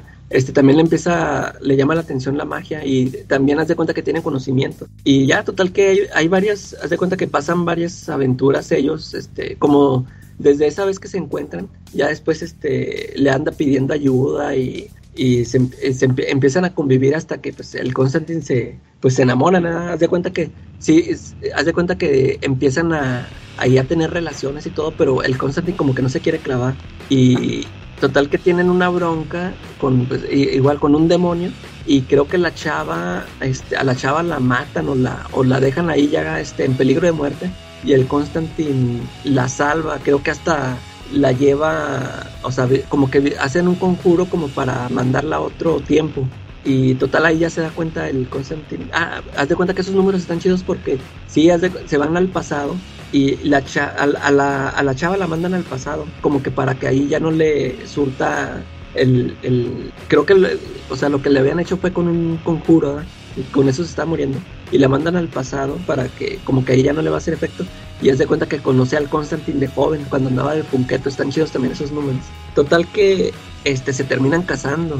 Y hay, un- hay un número así de la boda de Constantine y todo. Hasta eso está chido el número porque eh, haz de cuenta que en el día de la boda este se aparece un constant hay un Constantine malvado.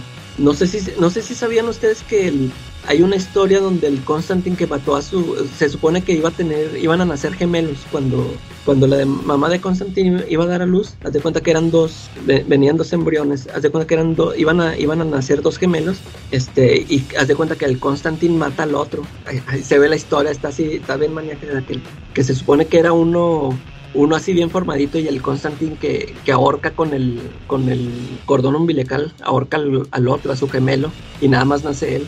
Y haz de cuenta que como que después lo, lo anda también así cazando, el- se le aparece así como un fantasma. Ta- ta- ta- Esa también es chida esa historia, esa también la escribió Jamie Delano. Y aquí este, en la boda haz de cuenta que ese Constantine se le aparece a la... Hay una sobrina, tiene una sobrina, no creo que se llama Gema, algo así. La hija de Este, la hermana. eh, esa, este, haz de cuenta que se le aparece a ella y la chavilla cree que es Constantine, pues haz de cuenta que está igualito y, y la viola. Y, y pues la chava de cuenta que le empieza a agarrar un chorro de coraje a Constantine. Y este cuate sin saberlo del Constantine, sin saberlo. Y ya, se, ya ves que también creo que esa chava andaba metida en esos rollos por culpa del Constantine. Y, y haz de cuenta que por eso que le hizo el, el- ella creyendo que fue el Constantine, que fue el tío, este, le manda unas brujas para que lo maten. Ah, Y haz de cuenta que, este, el, así para no spoilearles el, el final que está chido por si lo quieren leer, pero haz de cuenta que eh, cuando el Constantine empieza a andar con la chavilla que te digo que es hija del mafioso, siempre estuvo esperando Constantine que lo fueran a matar porque el, el papá de ese mafioso, pues como conocía a Constantine y nunca iba a permitir que anduviera con su hija. Y haz de cuenta que al, al final, en, en- de los, el último arco, este, se supone que, haz de cuenta que sí lo mandan matar el, el, el papá, el papá de la chava le, le manda un hitman. Y sí, le dispara, se- que se supone que haz de cuenta que ahí, eh, en el primer número del arco, le disparan y total que se, se supone que es donde se muere, ¿no?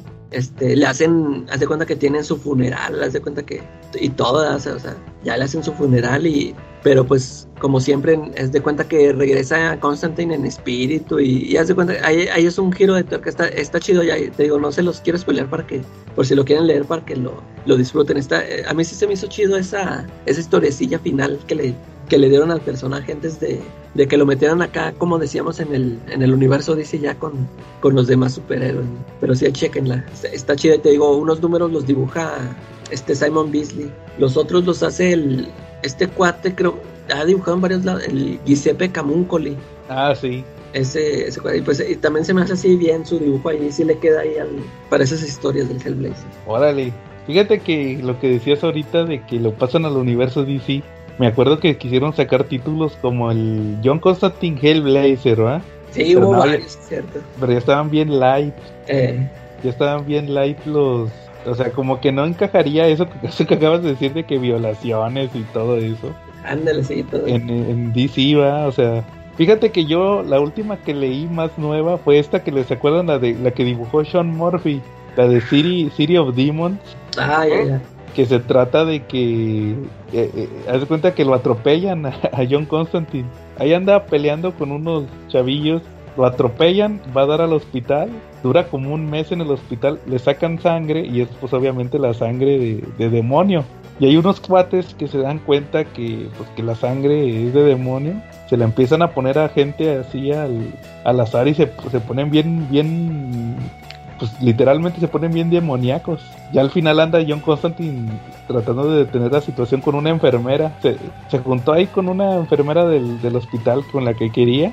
Este, ya al final la chava resulta que ya, ya prácticamente es como el epílogo de la historia, así detienen todo y, y- y al final resulta que de la nada la chava se inyectó también la sangre y Ah. hasta le dice, se, se vuelve así como demoníaca y le dice, no, que mira que ahora sí que únete a mí y entre los dos vamos a, a- a gobernar y todo, vaya casi casi le dice la chava. De hecho, de hecho me sorprendió porque eh, la- eh, sale completamente, sale desnuda, o sea, como que andaban ahí a, a- media, andaban haciendo el delicioso Eh, y sale la chava, así la dibuja Sean Murphy, pues es Black Label, va también. Entonces este, sale ahí completamente desnuda y dice, no, que mira que ya cuando andan ahí a medio, a medio cachondeo se da cuenta de que es demoníaca la chava y ya le dice, ¿cómo ves? Este, vamos a unirnos los dos y ya el vato la termina matando. Y ahí se queda John Constantine Basolillo otra vez porque la mató. Y- pero fue todo lo que pasó, o sea, fue como que lo más fuerte de la historia. Sí está medio aburridona, fíjate, el, el dibujo es de, de Sean Murphy, pero el, el guion no, el guion lo hizo un cuate que creo que hacía George Dredd, ni me acuerdo qué hacía, y no me gustó, el, el guion se me hizo muy, no se me hizo tan emocionante como las historias anteriores, te digo, como que sí le, sí le pegó dejar de estar en vértigo sí. Como que en el universo DC no encaja a Constantine, pero pues hay como dice, hay 300 números que se pueden leer muy muy bien. Oja- ojalá ya saquen más números de Smash, porque no pueden ni con los 40 de Sí, de cartenis, ¿va? Lleva, lleva 13, eh, te decía, te decía ayer que lleva 13 números. A ver si ya sale pronto otro tomo. eh. ¿Cómo ves, Charlie? Eh, pues muy bien, pero yo sí difiero un poquito. A mí sí me gustó la historia de Ciudad de Demonios. ¿Ah, y si bien violencia, y si bien la violencia no es gráfica, eh, eh, no te la demuestran, pero sí te la, te la insinúan. Y eso lo hace bastante más sangriento, ¿no? A mí esa es la parte que me gustó. Yo creo que, que no tiene por qué llegar al gore para, para que sea John Constantine. Eh, se vio muy bien, ¿no? Eh, eh, el hecho de que, de que te insinúen la violencia y lo que va a suceder es bastante más inquietante, ¿no? Como cuando utilizan lo de los alfileres para los ojos, eso, eso es bastante inquietante. Sí, pero te digo, como que le faltó desarrollo al guion, como que nomás se quedan muy, en as- así, como que en imágenes muy gore, ¿no? Como que de shock. ¿O tú qué opinas?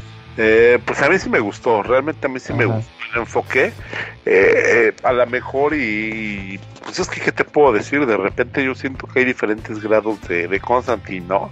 No es un personaje que sea unilineal, sino que puede ser extremadamente gore, medianamente gore, extremadamente sobrenatural, medianamente sobrenatural e incluso superheroico, ¿no? Es como no sé, yo creo que es el de los mejores personajes de cómics porque lo puedes escribir para, para, para ponerlo con muchas historias. Es el Bacardí de los personajes de cómics. y casi, casi. Pero bueno, pues habrá, eh, te digo, yo creo que sí necesitarían revivir Vértigo o a ponerle escritores, escritores así ser- serios, ¿no? No tanto, yo, yo creo que es el detalle que tiene. Ojalá y un día lo, lo regresen. Ya, ya está difícil, ¿no? Yo digo que ya Vértigo ya lo, ya lo enterraron, ya por eso sacaron su Black Label. Te digo que ya hasta lo meten en las películas animadas con, Ándale, sí. con voz de este cuate, va. ¿De Fíjate quién, que es? El, el actor. sí, es el Matt Ryan se llama, el que tenía la serie de Constantine. Eh, Luego lo meten, le grabaron una como miniserie va de cortitos y, y, pues ahí eh, salió él con la voz. No, mentira, primero fue la película de Justice League Dark, tuvo una película eh. y la novedad era que él era iba a ser John Constantine. Y luego, ahora sí la serie de cortitos y luego lo meten a, a Larry Bear en, en versión live action, que es el mismo y este y luego este salió en otra película, la que es la última del universo animado de DC, que es la de Apocalypse War. Este, y ahí él, él es el principal, fíjate, él fue el personaje principal, ni, ni la Justice League. él fue el que solucionó todo. De hecho, él fue el que le dice a Flash que la única solución es que vuelva a rebotear el universo. Por, Eh. eso, sal- por eso salió la película esta de, de Superman Man of Tomorrow, esta la de donde salió Lobo, que era un reboot por lo mismo de que John Constantine lo le pidió al otro vato que lo que lo reboteara. Entonces, este, yo sí, como dices, yo creo que ya era muy de vértigo, ya ahorita no. Y pues como, como platicabas hace rato con lo de la serie, pues primero a ver qué pueden hacer, pero pues quién sabe, ¿va? Eh, ¿Cómo ves, Charlie? Pues bien, bien, bien, bien. ¿Algo, algo más que quieran agregar o que quieran mencionar? Yo de mi parte ya no. ¿Tú, Calaca? y no, pues que chequen, chequen esos, todos esos números de, de que, que tengan el sello vértigo. Ese, ese es garantía. Por, Sí, por hasta- ahí este, por ahí pasó también Warren Ellis en, en la, en la serie, fíjate. Y Ah, órale.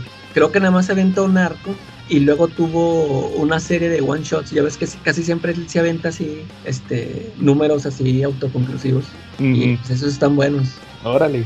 Pues ahí está la recomendación y pues como decíamos, hay 300 números de Hellblazer, más aparte otros cameos que ha tenido, pero de su etapa de vértigo. Entonces pues ahí, ahí está el personaje, va, y las series y las películas, y no le hagan feo a la, a la película de, de Keanu Reeves, está chida. Sí, Sí, claro. Y, y sobre todo si quieren conocer el origen del personaje, va, porque te digo, así yo lo conocí en por Constantine y eso me llevó a los cómics. Pues ahí, ahí, ahí lo pueden revisar. Muy bien, ¿a- ¿algo más? No, ya no. Bueno, muy bien, entonces si no hay nada más, este, pues estuvimos Joe Bollock, Charlie Constantine. Y la calaca del ano. quién sabe qué, qué irá a salir la próxima semana con esos ¿Verdad? apodos, no lo malinterpreten. Bueno, muy bien, y nos vemos la próxima semana.